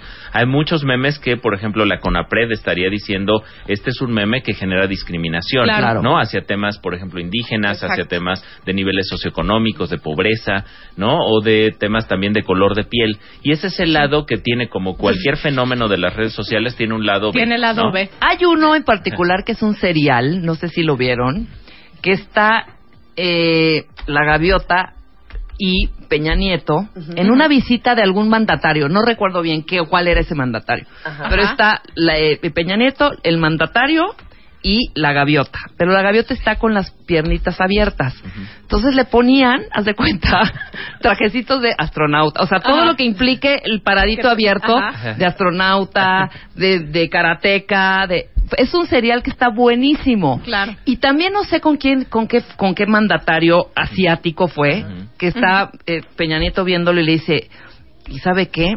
Los, ah, con el, creo que es Japón, ¿sí? Que le dice, los cacahuetes japoneses, lo máximo. ¿No? Un- Uno, ¿con quién era? O, o era el de Ecuador, que es como de ojo rasgado, no sé con cuál, pero no sé qué... Hay miles del presidente. No, Sí, eso- bueno, del sí. presidente. Me- del presidente. Carcajeo. Y ahora vienen, por ejemplo, de los de los candidatos, de las campañas.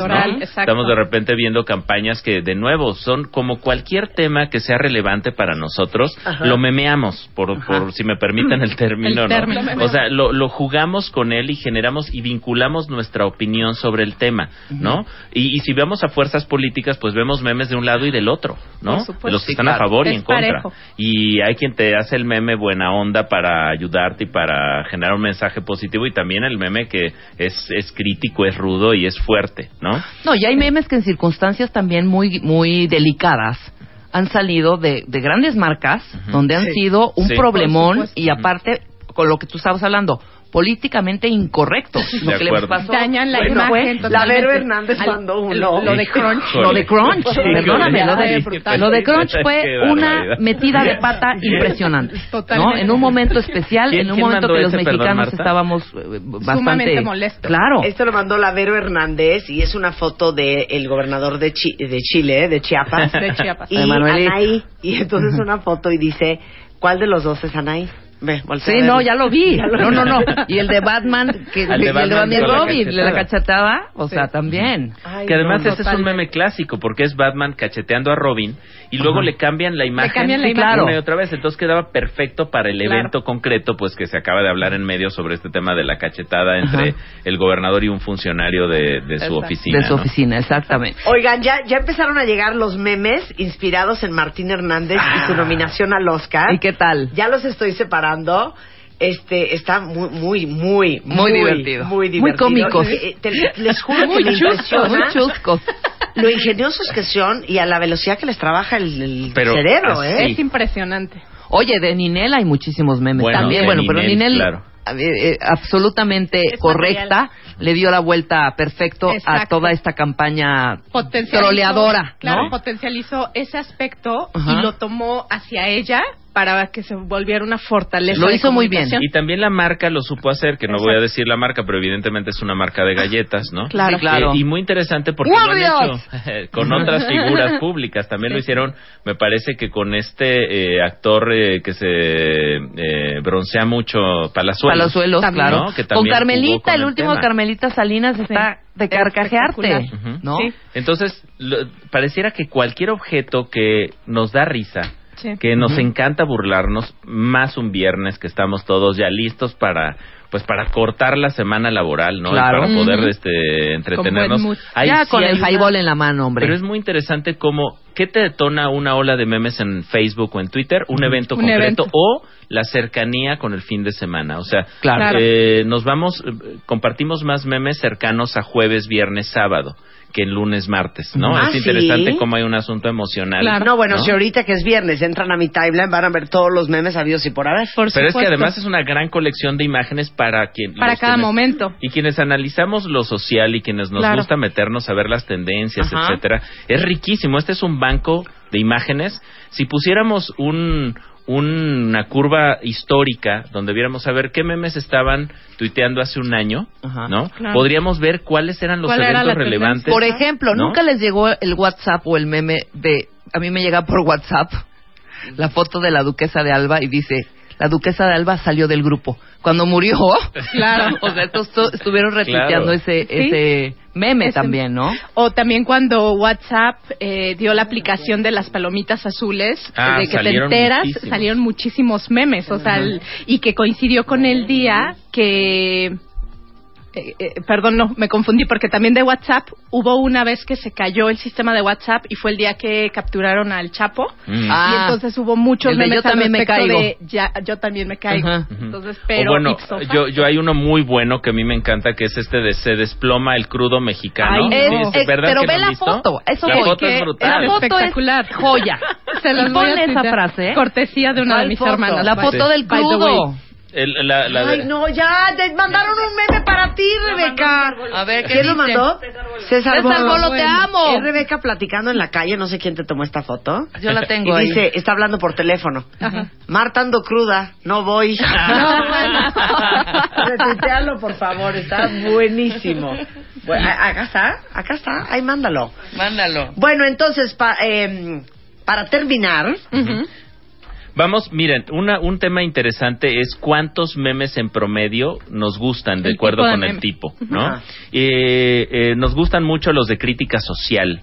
Nos encanta burlarnos de nosotros mismos. Entre más Claro. cercano sea el meme a nuestros referentes, a nuestra cotidianidad. Por ejemplo, lo que tú decías, esta de las dos palomitas azules es. de WhatsApp, Ajá. pues es algo que sufrimos, ¿no? Claro. Oye, ya lo recibió, ya lo recibió, no lo he leído, ya lo leyó, Claro. y estás así como esperando Sí. que se ponga no a decir, está escribiendo, Exacto. ¿no? Y no, pasan horas, ¿no? Pasan y entonces horas. te deja en qué? Te deja en visto. Así. Y entonces se vuelve un tema, este, digamos, este, interesante y cercano. También los memes políticos nos gustan mucho. Ujú. 51% de nuestros cuentavientes dicen que los memes políticos son la onda y que les encantan, ¿no? Que, imagínate llevar la comunicación de una institución gubernamental y tener que enfrentarte con un estímulo, una retroalimentación de tu audiencia que sea un meme. Claro, Claro. No es aparte fácil. representa, representa lo que tú, lo- no está a tu alcance. Entonces ese Exacto. meme va a recorrer y decir lo que yo siento, Exacto. ¿no? Por tu institución viralizan. o por, por ti, político. Y díganme Puerco, si no es un ratero. logro crear un meme, que además otro, otra característica de los memes que ahorita lo decía Marta es no tienen autor.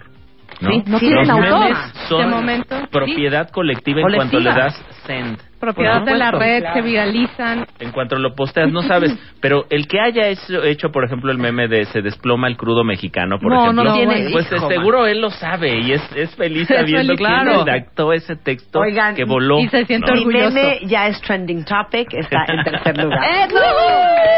¡Vamos por el primero! Vamos por el primer lugar, hashtag no? mi Muy meme. bien, cuentavientes. que nos Sigan manden sus mandando. memes, porque además vamos a Claro. hacer un análisis de estos memes y vamos a hacer ese, por favor, el que acabas de pasar, Marta, de solo me falta la rosca. No. Esa es una joya. Es una joya, totalmente. Es- Y también los que son joyas, pero que detonan amores y odios, son los de la rana René. Los, la típica imagen que dice, quisiera tal cosa, pero, Pero me acuerdo, me acuerdo de... que- Y Ya pasa. cállate. y se me pasa. Al y principio, odios. al principio era muy divertido. Después Exacto. a mí la rana ya la traía yo ensartada. Sí, ¿no? Y entonces totalmente. empezaron a hacer los memes contra yo. Ya cállate, Exacto. rana. ¿no? con- Exacto. contra la rana. Después, un tema interesante es los memes que traen artistas, actores, famosos, o sea, todo lo que tiene que ver con farándula, que tú lo decías hace un momentito sobre el tema de Ninel.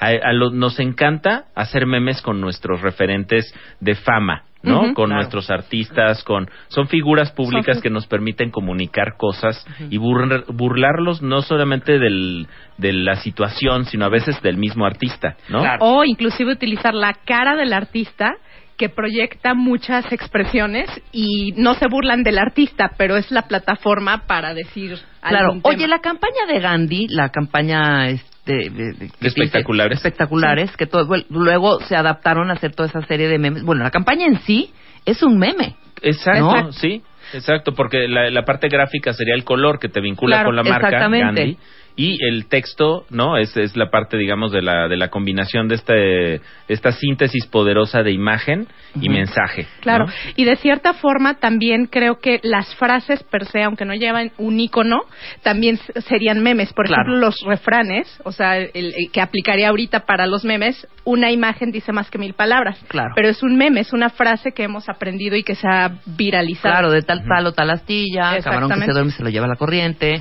árbol torcido, sirve para columpio. Ahora, es, es muy interesante también en el caso de los memes como el tercer tema que digamos que nos que nos vincula con los memes son los temas deportivos. Totalmente. Por ejemplo, los que están siguiendo ahorita todo el, el camino final de la Super Bowl, que yo sé que aquí Chay está llorando y tristísima porque sus empacadores... Güey, este, no. hija, O sea, es- yo igual no, no es posible. No lo puedo. Igual cuando no era penal, Sí. estoy igual con Es- los es lo Packers. mismo con los No, pues posible, pero bueno, ¿no? ese es El- otro tema. O este, ahora, por ejemplo, que se hablaba de que si jugaron el último juego con balones desinflados y hubo muchos memes sobre el tema. ¿no? Claro. O sea, de que... Te lo digo, pero les digo algo. Salvador Dalí. Para, que, que hicieron la- el balón, eh, melting balloon, ¿no? Ajá. No sé cómo se llama. Pero les digo algo, para todos los que nunca han hecho un meme, si a mí me dices ahorita haz un meme, no tengo idea cómo hacerlo. Les voy a decir cómo hacer un meme rapidito. A ver, el rapidito. tutorial para hacer el meme. tutorial para Venga. hacer el meme. Está bien fácil. Bajen la aplicación que se llama Meme Generator. Lo, lo pueden encontrar en el Play Store o en, o en el de o en la plataforma Mac, etcétera. Es una aplicación que tiene un conjunto de imágenes precargadas, ¿no? Y entonces básicamente lo que haces es abrir la imagen que te gusta o que conecta con el meme que quieres generar, poner la frase de arriba y la frase de abajo. Exacto. Darle a guardar y ya tienes tu meme listo. Te tardas menos de un minuto en hacer un meme. Pero puedes tomar una foto y también, hacerlo También meme. la puedes cargar, Guardas tu foto y luego le haces las... los, los, increíble. los textos, ¿no? Ujú. O sea, el chiste aquí es qué tan rápidos somos para tener esta pri- picardía y creatividad y generar algo que haga sonreír o que haga pensar a alguien más, ¿no? Te y que podamos compartir. Y yo creo que también hay un fenómeno creciente que son los memes personalizados. O sea, memes que solo entiende tu pareja, por Claro. ejemplo. Ay, a mí nadie me ha hecho un meme. Ay, pues hay que hablar con Spider-Man Pues que para que te haga una media Spider-Man. docena, mi querida Marta. Me voy a hacer un meme. Un meme. Marta con su boquita así igual te puede decir, hoy cena, Pancho. Ay, no, ya.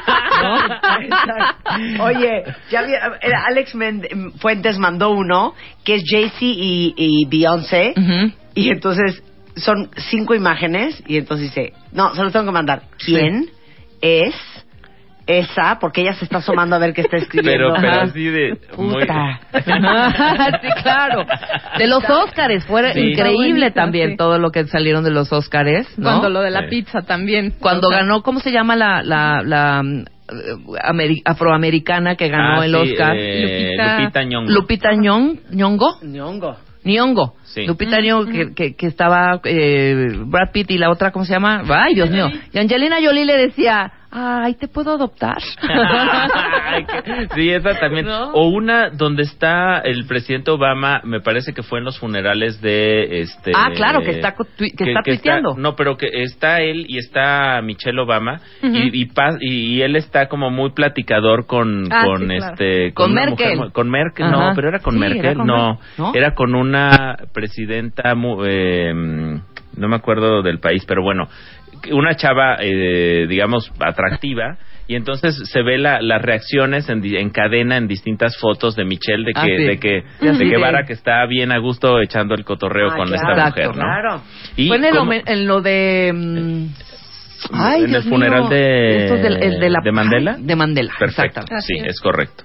Entonces, es interesante. ¿Qué, qué temas nos detonan los memes? Entonces, crítica social, memes políticos, memes de farándula, de artistas, de actores, memes deportivos y memes de eventos, de eventos concretos, cosas Claro. que suceden en nuestro país y que ipso facto tienen una reacción en redes sociales y las redes sociales abren el canal para que personas como tú o como yo, como cualquiera de nuestros cuentavientes, eh, opinen sobre lo que está pasando, ¿no? Claro. Y generen una crítica rápida. Es, es además es muy muy posmoderna, ¿no? Es posmoderna en el sentido de que es un mensaje corto, Claro. corto, pero muy muy poderoso, Muy Está poderoso. lleno de sentido, lleno de comunicación. Y que además detona cualquier tipo de emoción. No, O sea, y aparte la capacidad de síntesis ya con estos medios, con el Twitter, Giovanni etcétera, García me etcétera. hizo un meme bien bonito. ¿Qué dice? Ah. ¿Qué Si de dice? Oscar se trata, me lo gano por guapa. Ay, ay, ay, y además la foto está La foto está bastante espectacular. Chacachachán. Sí, sí, sí. Ya se los mandé. ¿No? Oigan, qué divertido, qué ingenio tiene el mexicano. Los memes nacieron en Estados Unidos.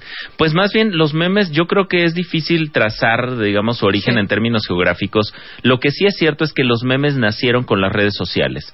Yo incluso si les buscara un lugar de nacimiento para decir los memes nacieron en alguna parte, los memes nacieron en Facebook, los memes nacieron en Twitter, Ajá. los memes, los memes nacieron a partir de que existiera una carretera de Claro. información donde circulara de manera óptima este tipo de estímulos, Cultura este tipo de mensajes. cultura de masas, Y es bien hiper posmoderno. Humberto Eco. Sí, ¿no? O Lipovetsky, ya Claro. si nos ponemos bien este Bien acá, bien académicos. hardcore, no, pero sí es, pareciera que en la era del vacío, siguiendo el texto de, de Lipovetsky, pues lo que lo que vemos es estos estímulos y estas piezas de comunicación que son inmediatas que rápidamente comunican, que no necesitas 10 cuartillas No. o 200 páginas para comunicar algo, lo comunicas con la potencia de un meme. Y además la memorabilidad, porque eres capaz de recordar, vi un meme y lo describes Exacto, perfectamente. Lo que estamos haciendo aquí, a que nos acordamos Exacto. de estos memes que se quedaron presentes en la memoria. Bueno, yo, mind. yo ya tuiteé muchas. Ya Están mi timeline está lleno de memes. Eh, y entonces, por favor, Israel Preciado mandó otra con mi imagen de ese anuncio de pelo. Este, y pone yo pensando, ¿qué madre es un meme? Está buenísimo. Oigan, qué divertido estudio hicimos entre los cuentavientes. Y bueno, vi que se prendieron. ¿Quieren que les diga? Llegaron más de 1200 tweets con memes. Muchos los retuiteé. Y mi meme es trending topic ahorita en México. Qué padre, Uh, qué... ¡Bravo! El poder de Lexia, Chihuahua. Así es. No, la verdad es que Lexia se, estu- eh, se dedica a hacer estudios de mercado cualitativos y cuantitativos serios, ¿no? Para empresas transnacionales, para productos de consumo. para servicios. Nos gusta mucho decir que nosotros lo que hacemos es un servicio de consultoría basada en insights, es decir, ayudarles a las marcas eh, a generar diálogos estables con sus consumidores y a, digamos, acercarse y entenderlas, ¿no? Hacer Claro. entendimiento de lo que está pasando en México. Ay, ya. ¿Qué, Muy otro bien, más? Ya, los de Martín, me estoy muriendo de risa. Marta, dice Luis. Anelo. I want to thank. I need English lessons. Marta, help. Está divino. Y luego otro que dice, Marta, this is for you. Está divino. De to be or yo- no to be, ¿ya lo viste? No. To be or not to be, y, y ya no me acuerdo, y abajo, yo tampoco.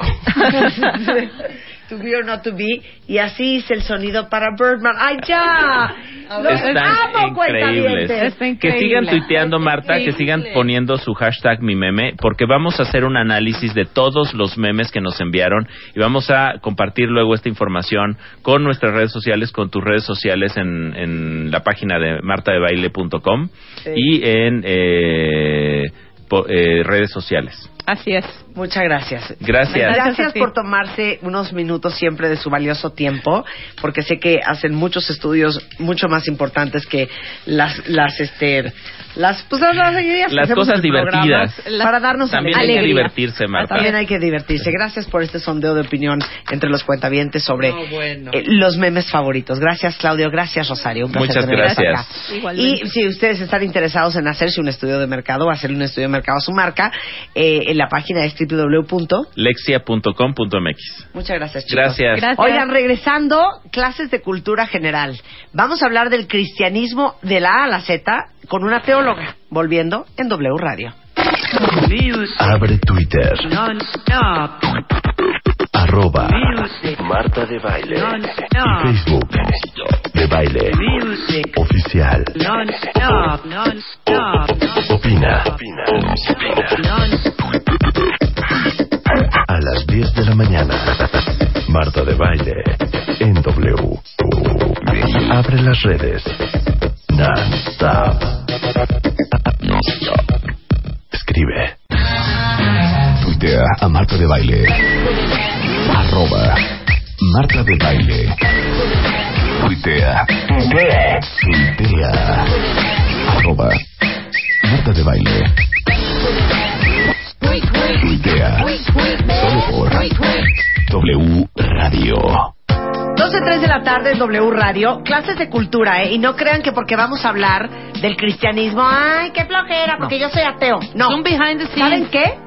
¿Saben qué? Es cultura general. Si hoy tienen cena, para que no se queden así con cara de no tengo idea de lo que están hablando, ustedes inauguran el tema y van a quedar como unos eruditos en el tema del cristianismo, aunque sean judíos, ateos, musulmanes, budistas, da igual. Pero antes de eso, nada más quiero decirles que ya tenemos a los ganadores de el viernes de trepadera. Esto es. La foto que escogimos como la mejor foto de viernes en el escritorio hoy en W Radio se va a llevar una. Ponme música de The Price is Right, por favor. Se va a llevar una bocina o las bocinas Libratone Loop, ok, que es una bocina inalámbrica circular capaz de generar una experiencia de sonido de 360 grados. No va a necesitar cables ni conexión Wi-Fi para reproducir audios desde su iPad, iPhone, Android o equipos Mac por la conexión que tiene Play Direct. Tienen entrada USB, mini jack y Bluetooth. Es divina, espectacular, preciosa y ese regalito tiene un precio de 7 mil pesos. La bocina Libertone Loop, cortesía de Viastara. Y la mejor foto del viernes de trepadera es de...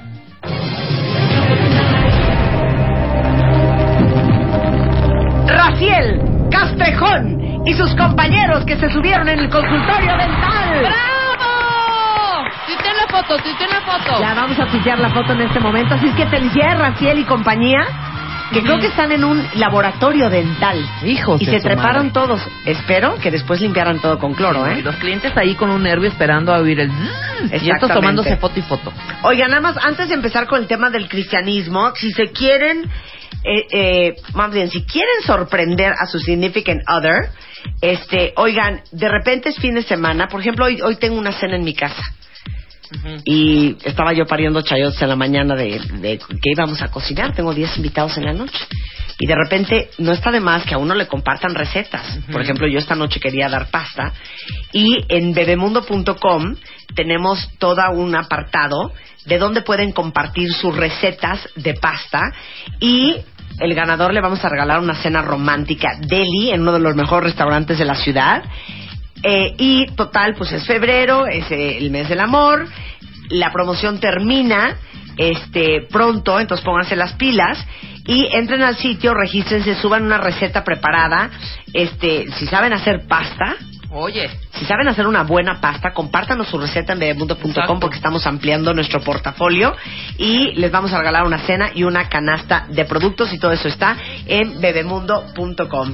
Ahora sí, ¿con qué música vamos a empezar? Listo, Luz, Quiero suéltala. ir, quiero ir. Exacto, muy bien. ¿Qué tal como te estamos presentando, Helena? Oye, ¿puedo, ¿puedo leer algo? Por supuesto. Teología. Dícese.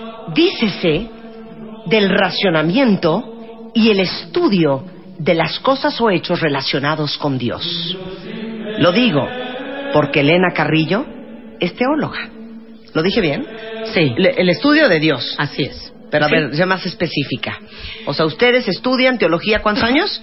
Bueno, depende, ¿eh? ahora sí que depende si quieres ser teólogo, si como en el caso mío estás como interesado en ampliar tu cultura, como dices, tu cultura teológica. Yo estuve ocho años. Wow. ¿Ocho, años estudiaste Oh, teología? Ocho años. O sea, lo que te pregunte. No, no, tampoco. La verdad te voy a de- confesar algo. Sí. Entré a estudiar teología porque conocí un fraile que dije, de aquí soy. Ajá. Y entonces fue tal como el impacto de conocerlo, de todo lo que sabía, de que bueno, lo seguí, me volví sumamente religiosa a partir de eso. Ya después me cayó el 20 de muchas cosas, pero esa fue mi entrada a la teología. Ahora, a este programa están invitados judíos, ateos, budistas, mormones, este, testigos de Jehová, musulmanes, ayúdame hija, sunis. Si te das cuenta, Marta, todo esto que estás diciendo chiitas, es una sola religión. Es al mi- o sea, el punto final es el mismo. ¿Cuál es el objetivo final?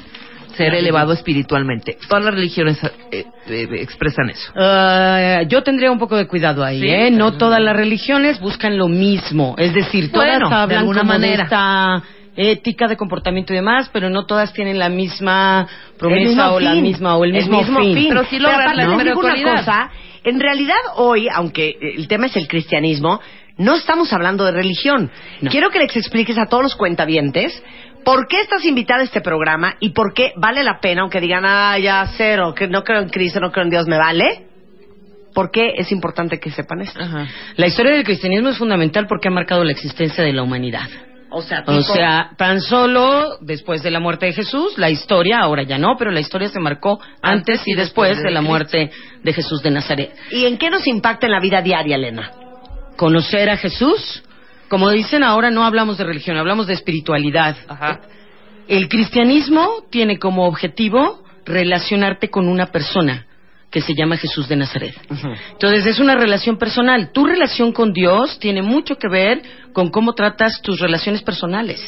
Es decir, la búsqueda de la espiritualidad es abrirme a la experiencia de todos mis potenciales, estructurar dentro de mí algo que me sostenga en los momentos en que la vida nos guamea muy a gusto y que yo pueda sacar de mí toda esta existencia maravillosa con la que fui creada desde un principio. ¿Te puedo hacer una pregunta? Sí, ¿Se han claro. fijado, cuentavientes? Es que justamente ayer tuve otra cena en mi casa y de, en esa cena hay varias personas que van a misa diario. Y yo les decía, ¿por qué será que con la edad la gente se vuelve más creyente? ¿Se han fijado? Sí. O sea, nuestras mamás, nuestros abuelos, como que de repente ya van a misa diario o, o- o la religión en la que crean, pero se vuelven mucho más creyentes y la fe como que se maximiza. Mientras más viejos somos, nos damos cuenta de que hay una parte de admiración y de misterio en la vida que no puedes explicar. Y esto que decías, Rebe, la verdad es que mientras más grande soy, voy dándome cuenta que yo tengo que tener algo de qué agarrarme. Tengo que tener una columna vertebral que me sostenga. Hoy muchos estudios clínicos, por ejemplo, médicos, hablan acerca de que la persona con una vida espiritual tiene muchísimas más probabilidades de sobreponerse a las enfermedades, a los duelos, a las pérdidas, ¿no? a los divorcios, a todo este tipo de cosas. La Claro. verdad es Fíjate que, Ahora- yo vi, espérame, ahorita que estás diciendo esto, vi un interesantísimo un documental donde sentaron a 10 personas, todos ateos de diferentes eh, lugares, españoles, italianos, etcétera, etcétera, y todos al final concluyeron en que, de alguna manera, sí eh, decían, yo no entiendo por qué mi mamá no me inculcó, cualquiera, ¿no? Ahorita me siento solo, vacío, y eran 10 personas. Cállate, ateos. mis hijas no hicieron la primera comunión. No, bueno, ese es independiente. Pero Quizá me lo después en el camino, los 80 años. el camino de la espiritualidad, quizá lo puedes obtener de alguna, ahorita nos va a explicar Elena perfectamente, ¿no? Ser espiritual, pero esa, esa ausencia de algo omnipotente, sea como sea, a ellos les, les, les costó mucho trabajo en, en su vida, ya grandes, ya mayores, la mayoría eran mayores de 60 años. ¿Sí? Les costaba mucho trabajo vivir así su vida, sin, sin nada con qué agarrarse. Mira, la espiritualidad y las religiones, bueno, me gustaría como que hiciéramos la diferencia. ¿Les parece?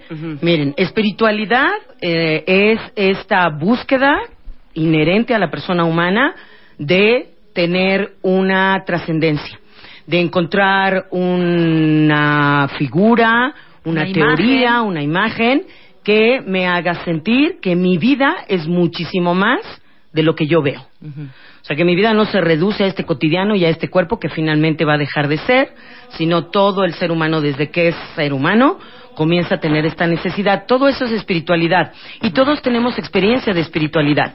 La espiritualidad es cuando tienes esta sensación de que la vida está hecha para ti.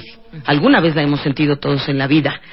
O no sé, cuando contemplas un amanecer o el mar desde un acantilado y comienzas a tener esta idea de esto lo tuvo que haber hecho alguien. O sea, alguien superior. Y Claro, algunos le llamamos claro, Dios, este, otros le llaman el universo, la explosión. Claro. Y la religión son una serie de normas, ritos y tradiciones que se establecen para darle contención a una experiencia espiritual. Exacto. Entonces tú puedes ser espiritual sin religión. Sí. Y será muy difícil que tengas una religión sin espiritualidad. Exacto. A ver, nada más, a ver, entonces pregunta para todos. ¿Quién de ustedes, vuélvemelo a definir, que está buenísimo esto. Claro que sí. A ver, espiritualidad La es espiritualidad es mi búsqueda de trascendencia. Si lo resumo así, concretamente. sin necesariamente una religión. Sí, necesariamente una religión. Y religión. Y religión es, yo elijo un rito, una tradición y una serie de normas que le dan contención a mi experiencia espiritual. Elegir una religión, digo, se va a oír medio gacho, pero es como elegir un partido político.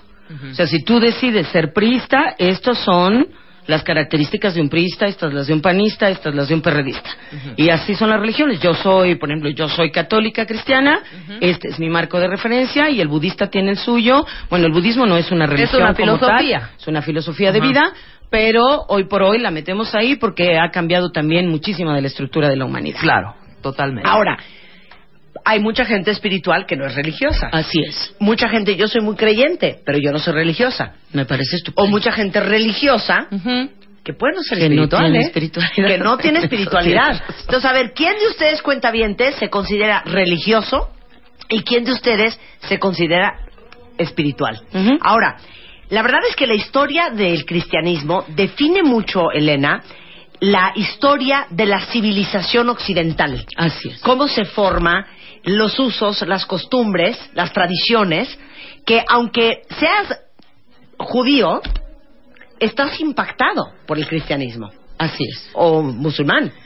Miren, la verdad es que, bueno, cuando, cuando me hicieron la invitación al programa, decía, ¿cómo vamos a hablar de cristianismo en tan poquito tiempo? Pero es como muy rico y además me encantó en la propuesta de la invitación que era como vamos a hacerlo cotidiano. Claro. Vamos a hacer que esto fluya. Porque la verdad, como decías. Marta, sí necesitas tener mucho ánimo para estudiar la historia de la iglesia y la historia del cristianismo.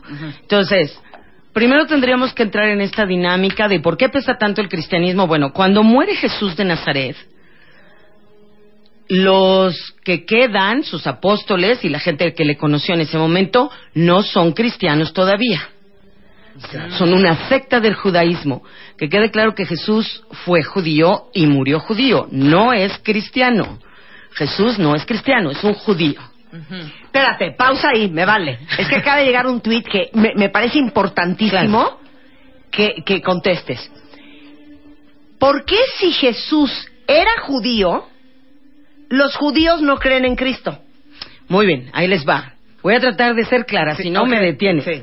Miren, en el judaísmo de la Palestina del siglo I, ubicando históricamente a Jesús, había una serie de creencias acerca de esperar un Mesías. ¿Qué es el Mesías? El Mesías es el redentor del pueblo judío. Es decir, que en, que en ese momento sería correcto llamarlo hebreo, el pueblo hebreo. Entonces se esperaba un redentor, un personaje que iba a liberar a los judíos de esta historia que venían teniendo a lo largo de toda su existencia ya como una tribu conjunta. Entonces, había algunos que esperaban un Mesías que son como diferentes modelos. Uno se llama el modelo davídico.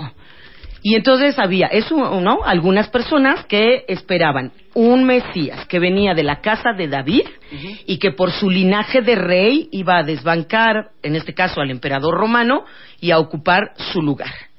Luego había otro grupo que era de modelo escatológico, se le llama.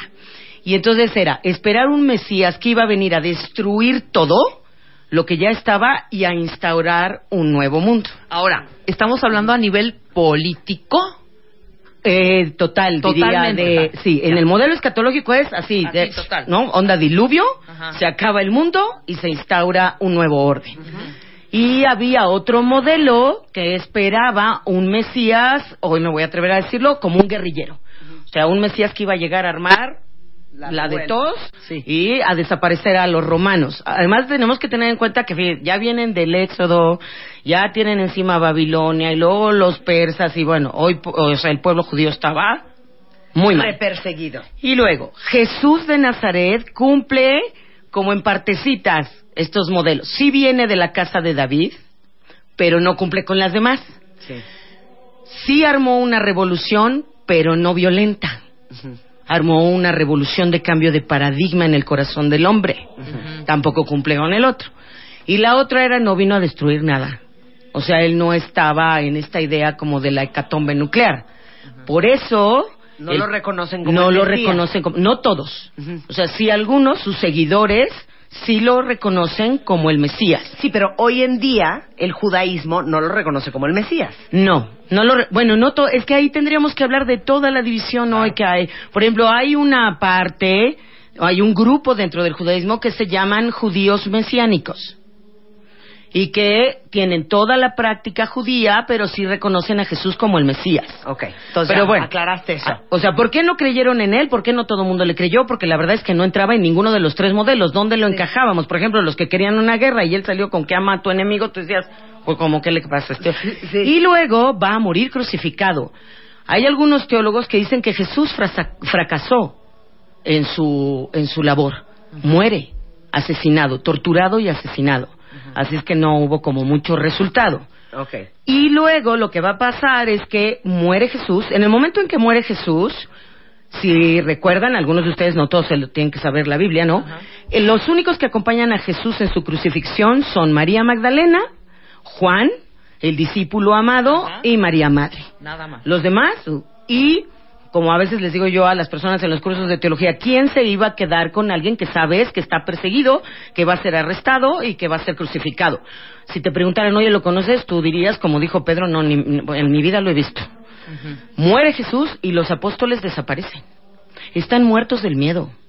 Están apanicados de lo que sucede. Además, tienen que pensar en el pueblo romano. Los romanos de veras eran terribles. Por ejemplo, tenían una cosa que se llamaba la Pax Romana.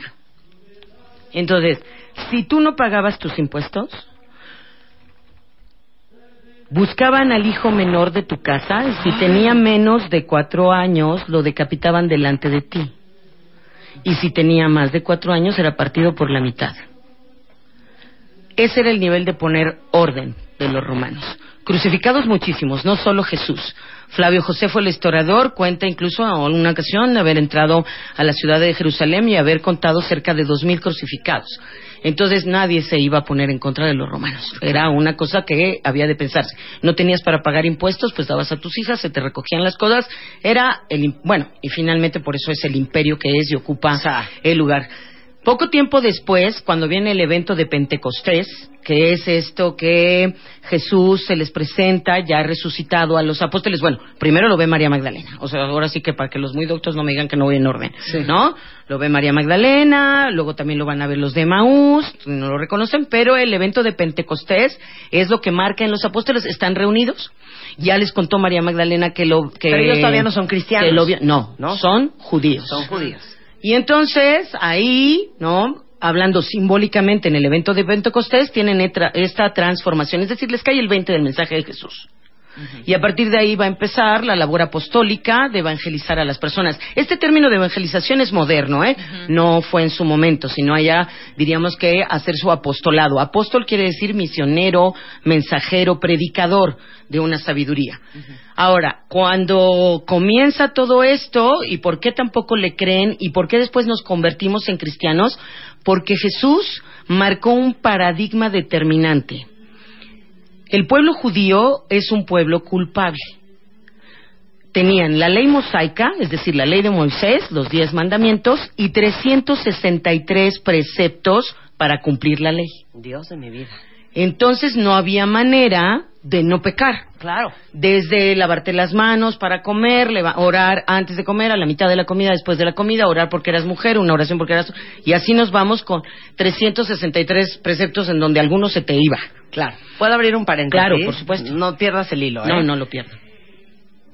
Para los ateos,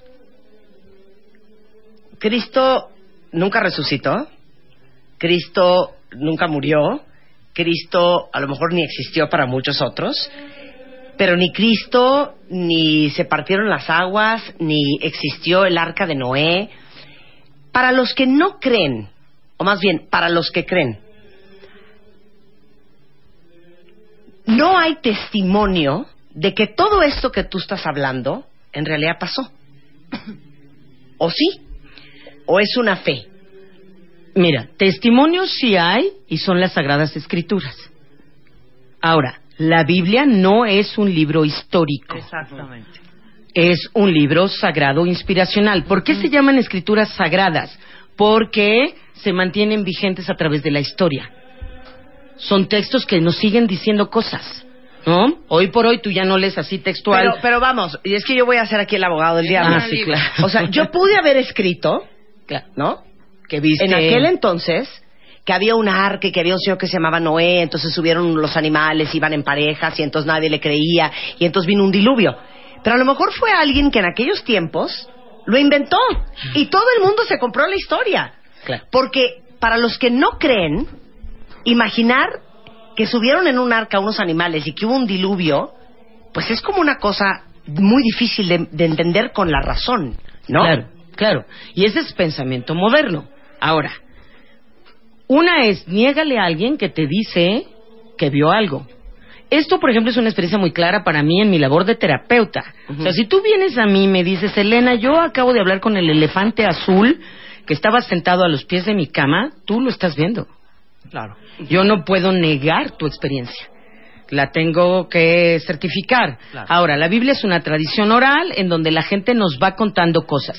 El Antiguo Testamento es mucho más difícil Es que es porque este rollo, es una diáspora, camina. el antiguo y el nuevo. ¿No?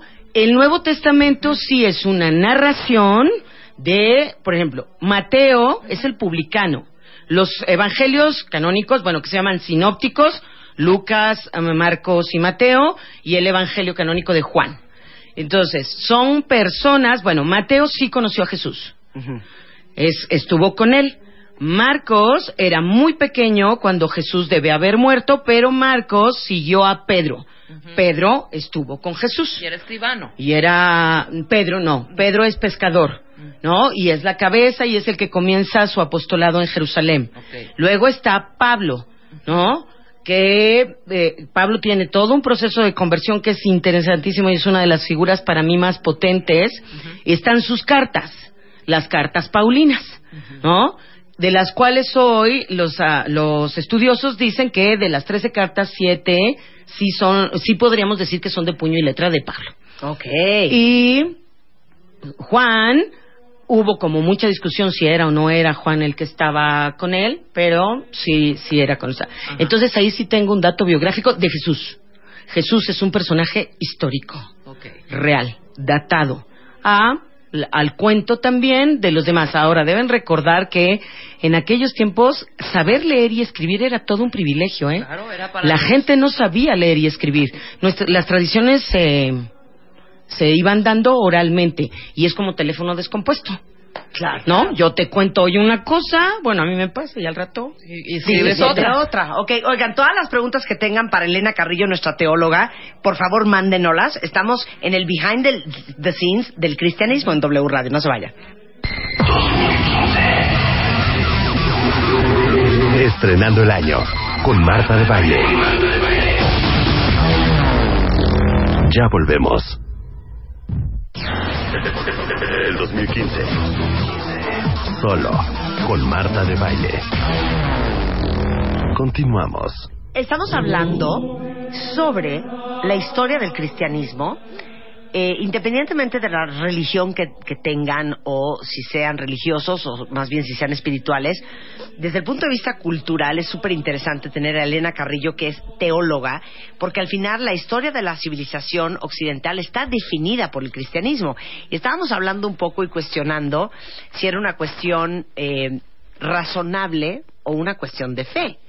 Porque si te pones a pensar si se partieron las aguas, si existió el arca de Noé, si alguien puede resucitar, lógicamente y razonablemente no es sensato y no es posible. Y no va a entrar nunca. No va, si lo miras con un sí. pensamiento lógico, estructural, no entra nunca. Pero si lo miras con las otras inteligencias, diría hoy la inteligencia emocional, es decir, desde la fe, desde tu creencia y demás, te va a ir acomodando la historia como una serie de simbolizaciones que te explican un misterio. A ver, decir quién es Dios no lo vamos a decir hasta el día de hoy nadie. Dios es un misterio. La encarnación de Jesús, si fue o no fue el Espíritu Santo, es un misterio. Y además es una historia que viene contada, como les decía, como un teléfono descompuesto. Yo dije esto, tú interpretas lo demás, y así nos vamos como haciendo bolas. Pero me gustaría entonces, como decías, que pudiéramos darle como una rápida, rapidísima estructura a la historia del cristianismo. Estábamos en por qué nos volvemos cristianos y no seguimos siendo judíos. Que quede claro que la base del cristianismo es la idea judía, es decir, somos judeocristianos. En nuestra Biblia tenemos el Antiguo Testamento. Cambiamos porque Jesús hizo algo que fue quitarle la culpa a los judíos, o sea, dejar una experiencia de que esta idea de que si tú te portas mal, sobre ti el castigo, Jesús nos dijo, Dios te ama incondicionalmente. Hagas lo que hagas. No hay nada que te pueda quitar la gracia de Dios. Ese es el gran cambio y por eso nos convertimos a apóstoles de Jesús y después se le llamó cristianismo. En realidad la palabra cristianismo es muy posterior, siglo IV a lo mejor, para empezar a llamar a, esto, a este movimiento sectario que se organizó en Jerusalén. Por eso somos cristianos y no seguimos siendo judíos, porque creemos en una cosa diferente a los judíos.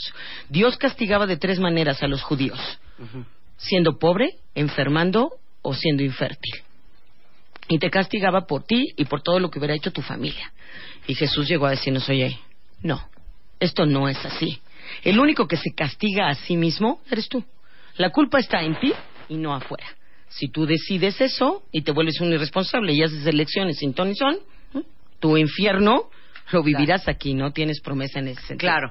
Y nada ¿No? más para aclarar, este no es un programa de religión porque hay muchos teólogos que no son religiosos. es el es. estudio Es el estudio. de Dios. Así es. Punto. Si no necesitas ser religioso. Ok, entonces, la fundación del cristianismo, ¿cuál es el año? Eh, estamos hablando más o menos del año 30, 33, que muere Jesús. Ahí comienza como tal el movimiento. Hay una primera etapa, que es la etapa que se llama apostólica, es decir, los que estuvieron con Jesús empiezan a dispersar el mensaje.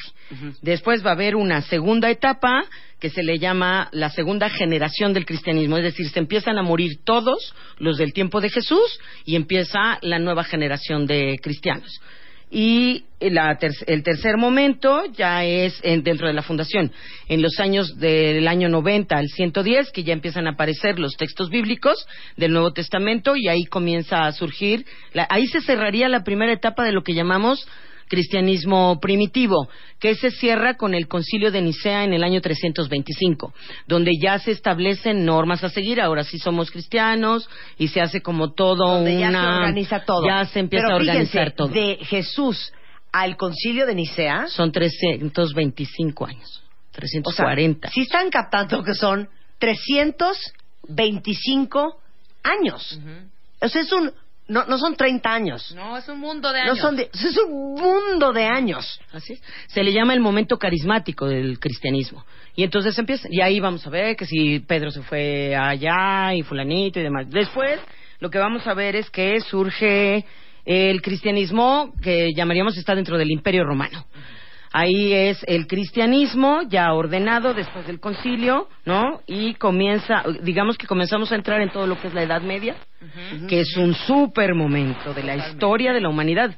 Pero como decía Marta al principio del programa, es donde la Iglesia Católica como tal, como pensamiento y costumbre va a permear a toda la, a todo el mundo occidental desde ese entonces. Por ejemplo, empezamos a ver cómo aparecen los primeros monasterios, las primeras órdenes monásticas. Esto es muy interesante porque la iglesia comienza a tener dinero, esa es la verdad, comienzan a generar, ¿no? Harto Una serie de grupos, harto harto diezmo. diezmo, ¿no? Y entonces se establecía un monasterio y alrededor del monasterio crecían las ciudades o los pueblos, porque eran los curas, ¿no? Bueno, los del monasterio los que tenían el dinero y la capacidad para que se sembrara la tierra. Por eso va a empezar a permear de esa manera tan importante el ámbito social, moral, político, económico de las ciudades y empezamos a crecer bajo una moral cristiana y una idea de trascendencia desde el esquema de la salvación, que va a tener muchísimos cambios alrededor de la historia. Cuatro modelos de salvación, eso es como es tema de otro programa, súper interesante también, pero vamos a ver cómo va creciendo así. En la Edad Media, digo, vamos como adelantando y dando brincos muy grandes. Sí. Luego, adquiere tal poder la iglesia. Cuando digo iglesia, sí me gustaría que hiciéramos una Aclaración. aclaración. Una acotación. Una acotación. Iglesia es pueblo. La palabra es eclesia y quiere decir pueblo. Es decir, iglesia somos todos aquellos que estamos bautizados. Entonces, cuando digamos iglesia, no hay que confundir, o sea, no es la institución por la gente que maneja Ni la es el edificio. Sí, Claro. ¿no? No es el edificio, somos el pueblo. A veces cuando la gente, por ejemplo, los ateos o la gente de otras tendencias filosóficas critica a quienes practicamos una fe, dice, ay, la bola de reprimidos. No, no somos todos, ¿eh? Es decir, es como hoy con las noticias de Francia, además de decir, no todo el Islam es fundamentalista, como no todos los cristianos somos muchos, como no todos los budistas son este vegetarianos, etcétera. Podría decir como esas cosas. Me gustaría como hacer esa aclaración, Entonces, porque de dices pronto iglesia es... es pueblo. Somos todos. Iglesia somos todos. Todos. No, no es la iglesia el papa y los obispos y los cardenales que están allí. No, somos todos. Sí, no quién lo maneja. O sea, todos los no quién lo maneja la institución. No, todo aquel que esté bautizado pertenece a la, iglesia. claro. Y esa es iglesia. O sea, yo soy iglesia. Estás bautizada. bautizada, sí. Perteneces Aunque a la la última iglesia. vez que fui a misa fue hace como 18 años. No te preocupes, estás bautizada. Ok. Entonces, eso es iglesia. Eso es iglesia. Entonces, cuando decimos iglesia, bueno, la Edad Media nos ocuparía cinco años en cuanto hoy que si sube. Pero es una edad que eh, históricamente le hemos llamado la Edad Obscura, pero en realidad es de la edad más luminosa, de las edades más luminosas de la historia de la humanidad. Surgen las ciencias, las matemáticas, ¿no? Mucho trabajo del Islam, el arte y demás. Y en la iglesia, como les digo, se va a dar esta expansión económica y entonces sí, algunos obispos de aquel entonces empiezan a darse cuenta que tienen jerarquía sobre los reyes y gobernantes. Entonces, cuando la iglesia dice yo, otra vez, ¿eh? Cuando al obispo se le ocurre decir yo digo si tú eres rey o no, si tú eres gobernante o no, adquiere un poder brutal. Claro. Brutal. Cuando tú designas quién gobierna y quién hace las cosas, no te detiene nadie. Claro, pero hasta ese, porque hasta ese momento la iglesia era quien tenía la lana. Así es. Claro, y a poder. partir de la iglesia es que se formaba el pueblo, la ciudad y la riqueza de esa, de, de ese, De ese entorno, de, esa comunidad. vecindad. Ujú, ujú. Y se decidía qué comías, como dices tú, y cuáles las fiestas, y cuáles eran los preceptos morales. Y entonces la iglesia, como espuma, comienza a crecer, a crecer, a crecer. Es el momento, además, bloque de edad media es gigantesco, ¿eh? Empieza a aparecer los santos. Santos muy importantes, ¿eh? Que van a determinar el pensamiento de la iglesia. claro. San Ignacio de Loyola, Santo Tomás de Aquino, poquito antes San Agustín, antes de la Edad Media, pero está San Agustín, Santo Tomás de Aquino, San Ignacio de Loyola, San Benito, el fundador de los benedictinos, ¿no? Y, los mi- grandes y mi San místicos. Judas, y mi San San Judas, Judas Tadeo. Tadeo. San Judas Tadeo estaba entre los Y mi- apóstoles. y mi San Charbel, y mi San claro, Antonio. Así es. Bueno, esto es como Ah, más rápido nada más una, una al que le quede cuen- que claro el cuentaviente que San Judas Tadeo no es San Judas Iscariote. San Judas Iscariote fue quien traiciona a Ajá, había a- dos a- Judas entre los eh, apóstoles de Jesús. Ajá. Judas Iscariote Y Judas Tadeo. Entonces, en ese momento de la Edad Media, están también es el tiempo de los grandes místicos, Santa Teresa de Ávila, San Juan de la Cruz, O sea, los santos aparecen hasta la Hildegarda. Edad Media. Como tal, sí, no es que aparezcan, es que ya empieza a haber una serie de acontecimientos Devoción y de santos. devociones. Por ejemplo, eh, a mí me parece uno de los, de los momentos más que me da como Ansia. ansia, bien descrito, ¿no? Las reliquias. ¿No? Por ejemplo, no sé si sepan que para hacer una iglesia, una iglesia como tal, en aquel entonces, el altar principal tiene que tener, tenía que tener una reliquia. Y no se construía la iglesia y luego se ponía el altar, sino se ponía el altar con la reliquia y, Y luego, luego se, se construía construía. el templo. Entonces, si alguna persona santa moría, no sé, por ejemplo, eh, Santa Catalina de Siena, se le cortaron algunas partes para enviarlas a diferentes lugares para que cada quien tuviera su reliquia. Era un peleadero y un tráfico de, De órganos, reliquias, que ahí te ¿no? cuento, claro. De reliquias, que hoy es impactante, no sé, cuando vas a Siena y de pronto ves que está la cabeza de Santa Catalina y su dedo meñique, y por eso también vamos a empezar a ver que si está allá el pelo de no sé quién y la uña de no sé qué tanto, y no, es un momento de efervescencia religiosa a todo lo que da. Pero Santa Catalina en algún momento fue Catalina normal y común como cualquiera Normal y la, común. la La historia de los santos es muy Es que, interesante. claro, pero fíjate ¿no? que San Francisco, San Francisco de Asís es un personaje, por ejemplo, maravilloso. Claro. Hay algunos teólogos que dicen que San Francisco de Asís es el santo que más se ha parecido a Jesús. Ajá. Pero fíjate qué chistoso. Cuando uno dice una reliquia, lo primero que pensamos todos es Una corona. pues, un, no, un, un pedazo de algo como antiguo, el resto de algo. Sí, el resto de algo. Pero la definición es una parte del cuerpo de un santo. Así Esa es. es la reliquia. Eso es una reliquia. Pues yo hasta ahorita Sí. estoy sabiendo que es una reliquia. Mira, Eso es una qué interesante, muy Entonces, bien, si Elena. se dan cuenta, digo, otra vez, vamos como muy rápido, ¿no? Pero imagínense todo este mundo. Y al paralelo, están surgiendo en la Edad Media alquimistas, la gente que practica química, Claro. ¿no? Como les decía toda la entrada de la... Es un mundo súper mágico, brujas, demonios, cartas, oráculos, el tarot, es... Uf, es un momento de la iglesia. a la hoguera. ¿eh? A la hoguera, No, las claro. brujas, toda esta historia. Es decir, es un momento de muchísimo esplendor, crece muchísimo, las comunidades crecen mucho y luego lo que va a empezar también es que empieza a crecer también la eh, Europa como tal y entonces la iglesia después de la Edad Media y de tanto poder va a tener que replegarse ¿no? Cuando empieza a entrar el pensamiento moderno, es decir, el renacimiento. Claro.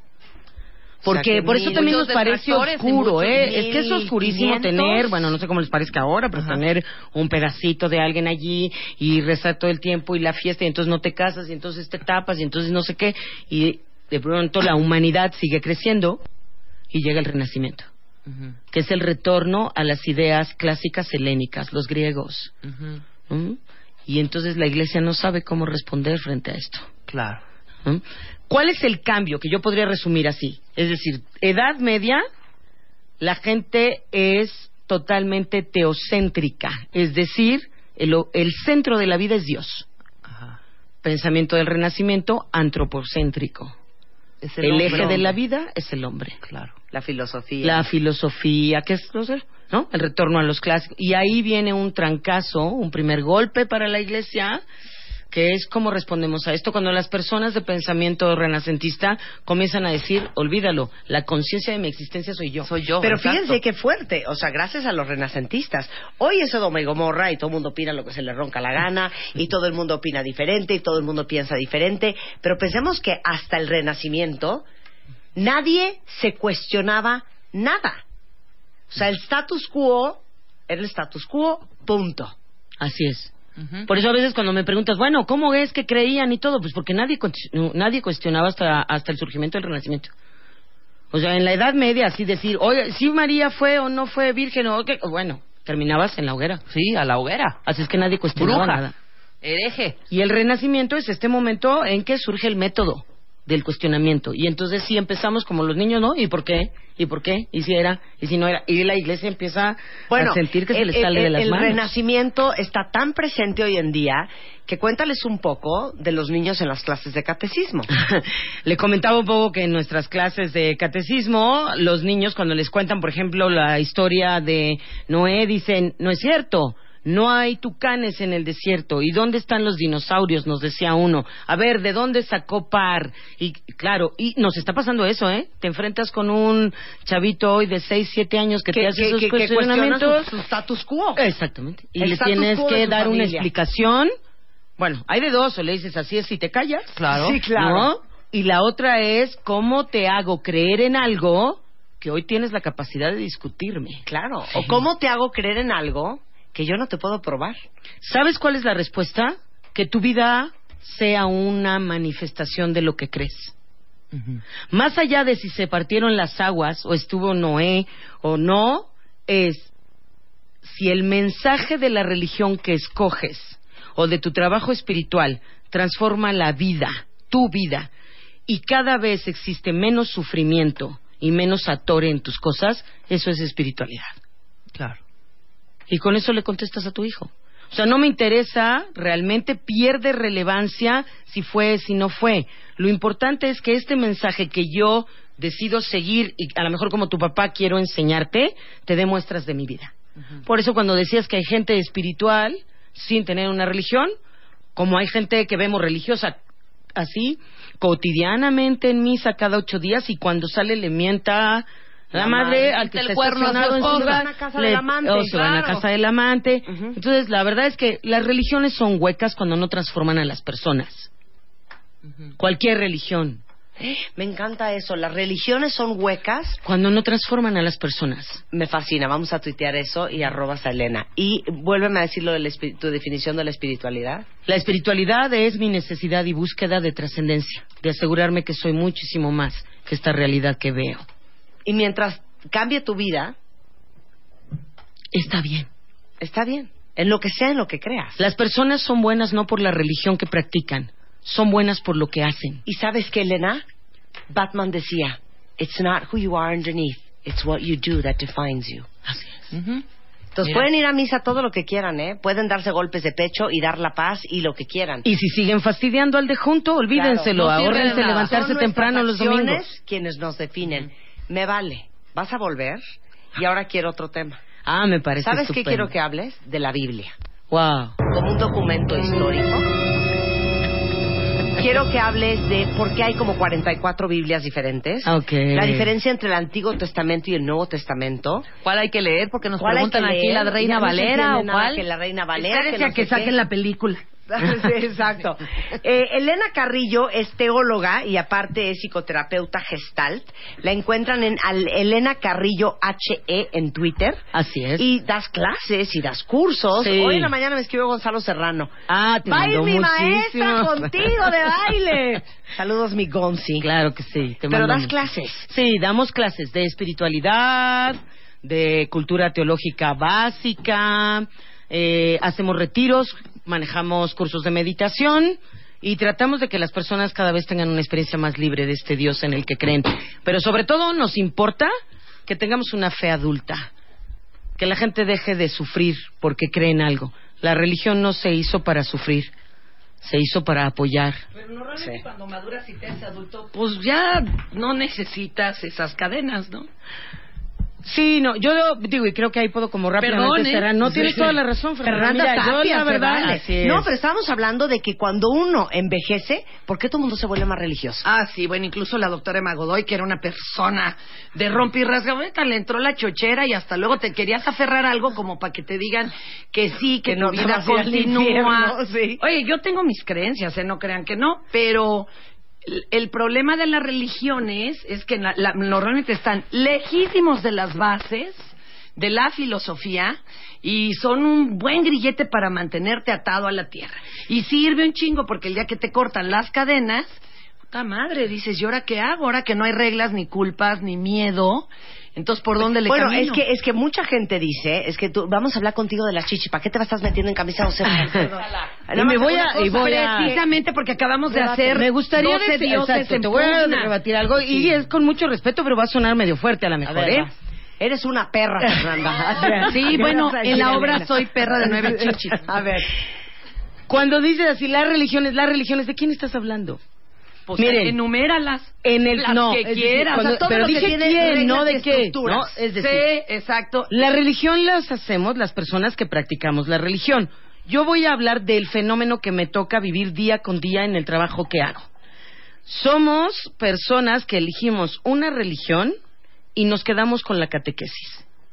¿qué es la Ahí está la cosa. Es decir, la gente no está interesada en conocer la fe que tiene. a fondo. Sí. Si yo no tengo la menor idea de la fe que sigo, por ejemplo, de pronto a mí me ha tocado, eh, me tocó en una clase, un- una clase de Biblia, precisamente una persona que me preguntaba dónde estaba el evangelio que hablaba sobre cuando Jesús se convirtió al cristianismo. Mi primera respuesta fue, es broma, ¿verdad? A donde voy es, igual que en la terapia, ¿eh? llega un momento en que tenemos que dejar de culpar a la institución de lo que no sabemos hacer por y hacer experiencia su propia. investigación. Si les interesa Jesús, Sí, de lo que Si tú no les- haces. si este ni es hay una maestro- prueba histórica tangible Es que ya de llegaste de Jesús, señora ya llegaste tarde, de Fernanda, ya llegaste tarde Es porque que de sí la hija, te Bueno, tienes que invitar a No ver. Yo no con tengo los mucho, pelos de con mucho cariño para los cuentavientes Hagamos y de verdad un debate. respeto. Ándale. Y no solo le invitamos a ella, traigamos un rabino y todo. Ah, y traemos al maestro traemos un es que ya sacerdote. pasamos por el tema de que si lo razonas, ¿cuál Ajá. no es? Pero entonces ¿Cuál no es fe. Pero entonces no es fe. La fe, bueno, y eso es es que lo ella que es teóloga. eso nos quedó de definir. A ver, fe no se puede definir. Pues- fe es una experiencia subjetiva Pues es un en el acto ámbito de- personal de la, ¿no? ¿no? De la de cada ahora sí que de cada persona, valga el pleonasmo. Y lo que sí podemos definir son las religiones, pero qué nos es decir, ¿por qué una religión te cuarta? Con respeto, porque eres ignorante. Claro. O sea, mientras menos me conozco, mientras más soy el que lleva los caballos de mi vida. Por eso, hija, por eso. Viene el cura y te dice, No puedes darle tus "Estás riendas de la vida fuera de la iglesia cura". porque te divorciaste. Ay, Ese no, no, es el mensaje de Jesús, pero lo desconocemos. Ahora, a lo largo de la historia de la iglesia ha habido muchos momentos de represión que responden al contexto histórico del momento. Claro, ¿No? Pues como por ejemplo, hace rato que decíamos, Edad Media, uh, un boom de magia, de oráculos, de tarot, de muchas cosas. Había que meterle freno a la gente. Claro. Y hoy, hoy, cuando somos tan llenos de información y demás, ¿cómo soy cristiano en el siglo XXI? ¿En qué creo? Ah, ¿cómo me ¿Cómo le hago? Claro. ¿No? Yo digo, yo soy creyente, pero yo no soy religiosa. Eso me encanta. Por ejemplo, la gente dice, ¿qué eres? Católica, pero no practicante. Es como si yo dijera, soy terapeuta, pero no doy terapia. Sí. Soy locutor, Ya, pero no... regresas y no, seguimos no. debatiendo y Claro, desmenuzando sí. el Muchas pollo. gracias. Gracias, Muchas gracias. Carrillo. Estrenando el año con Marta de Baile.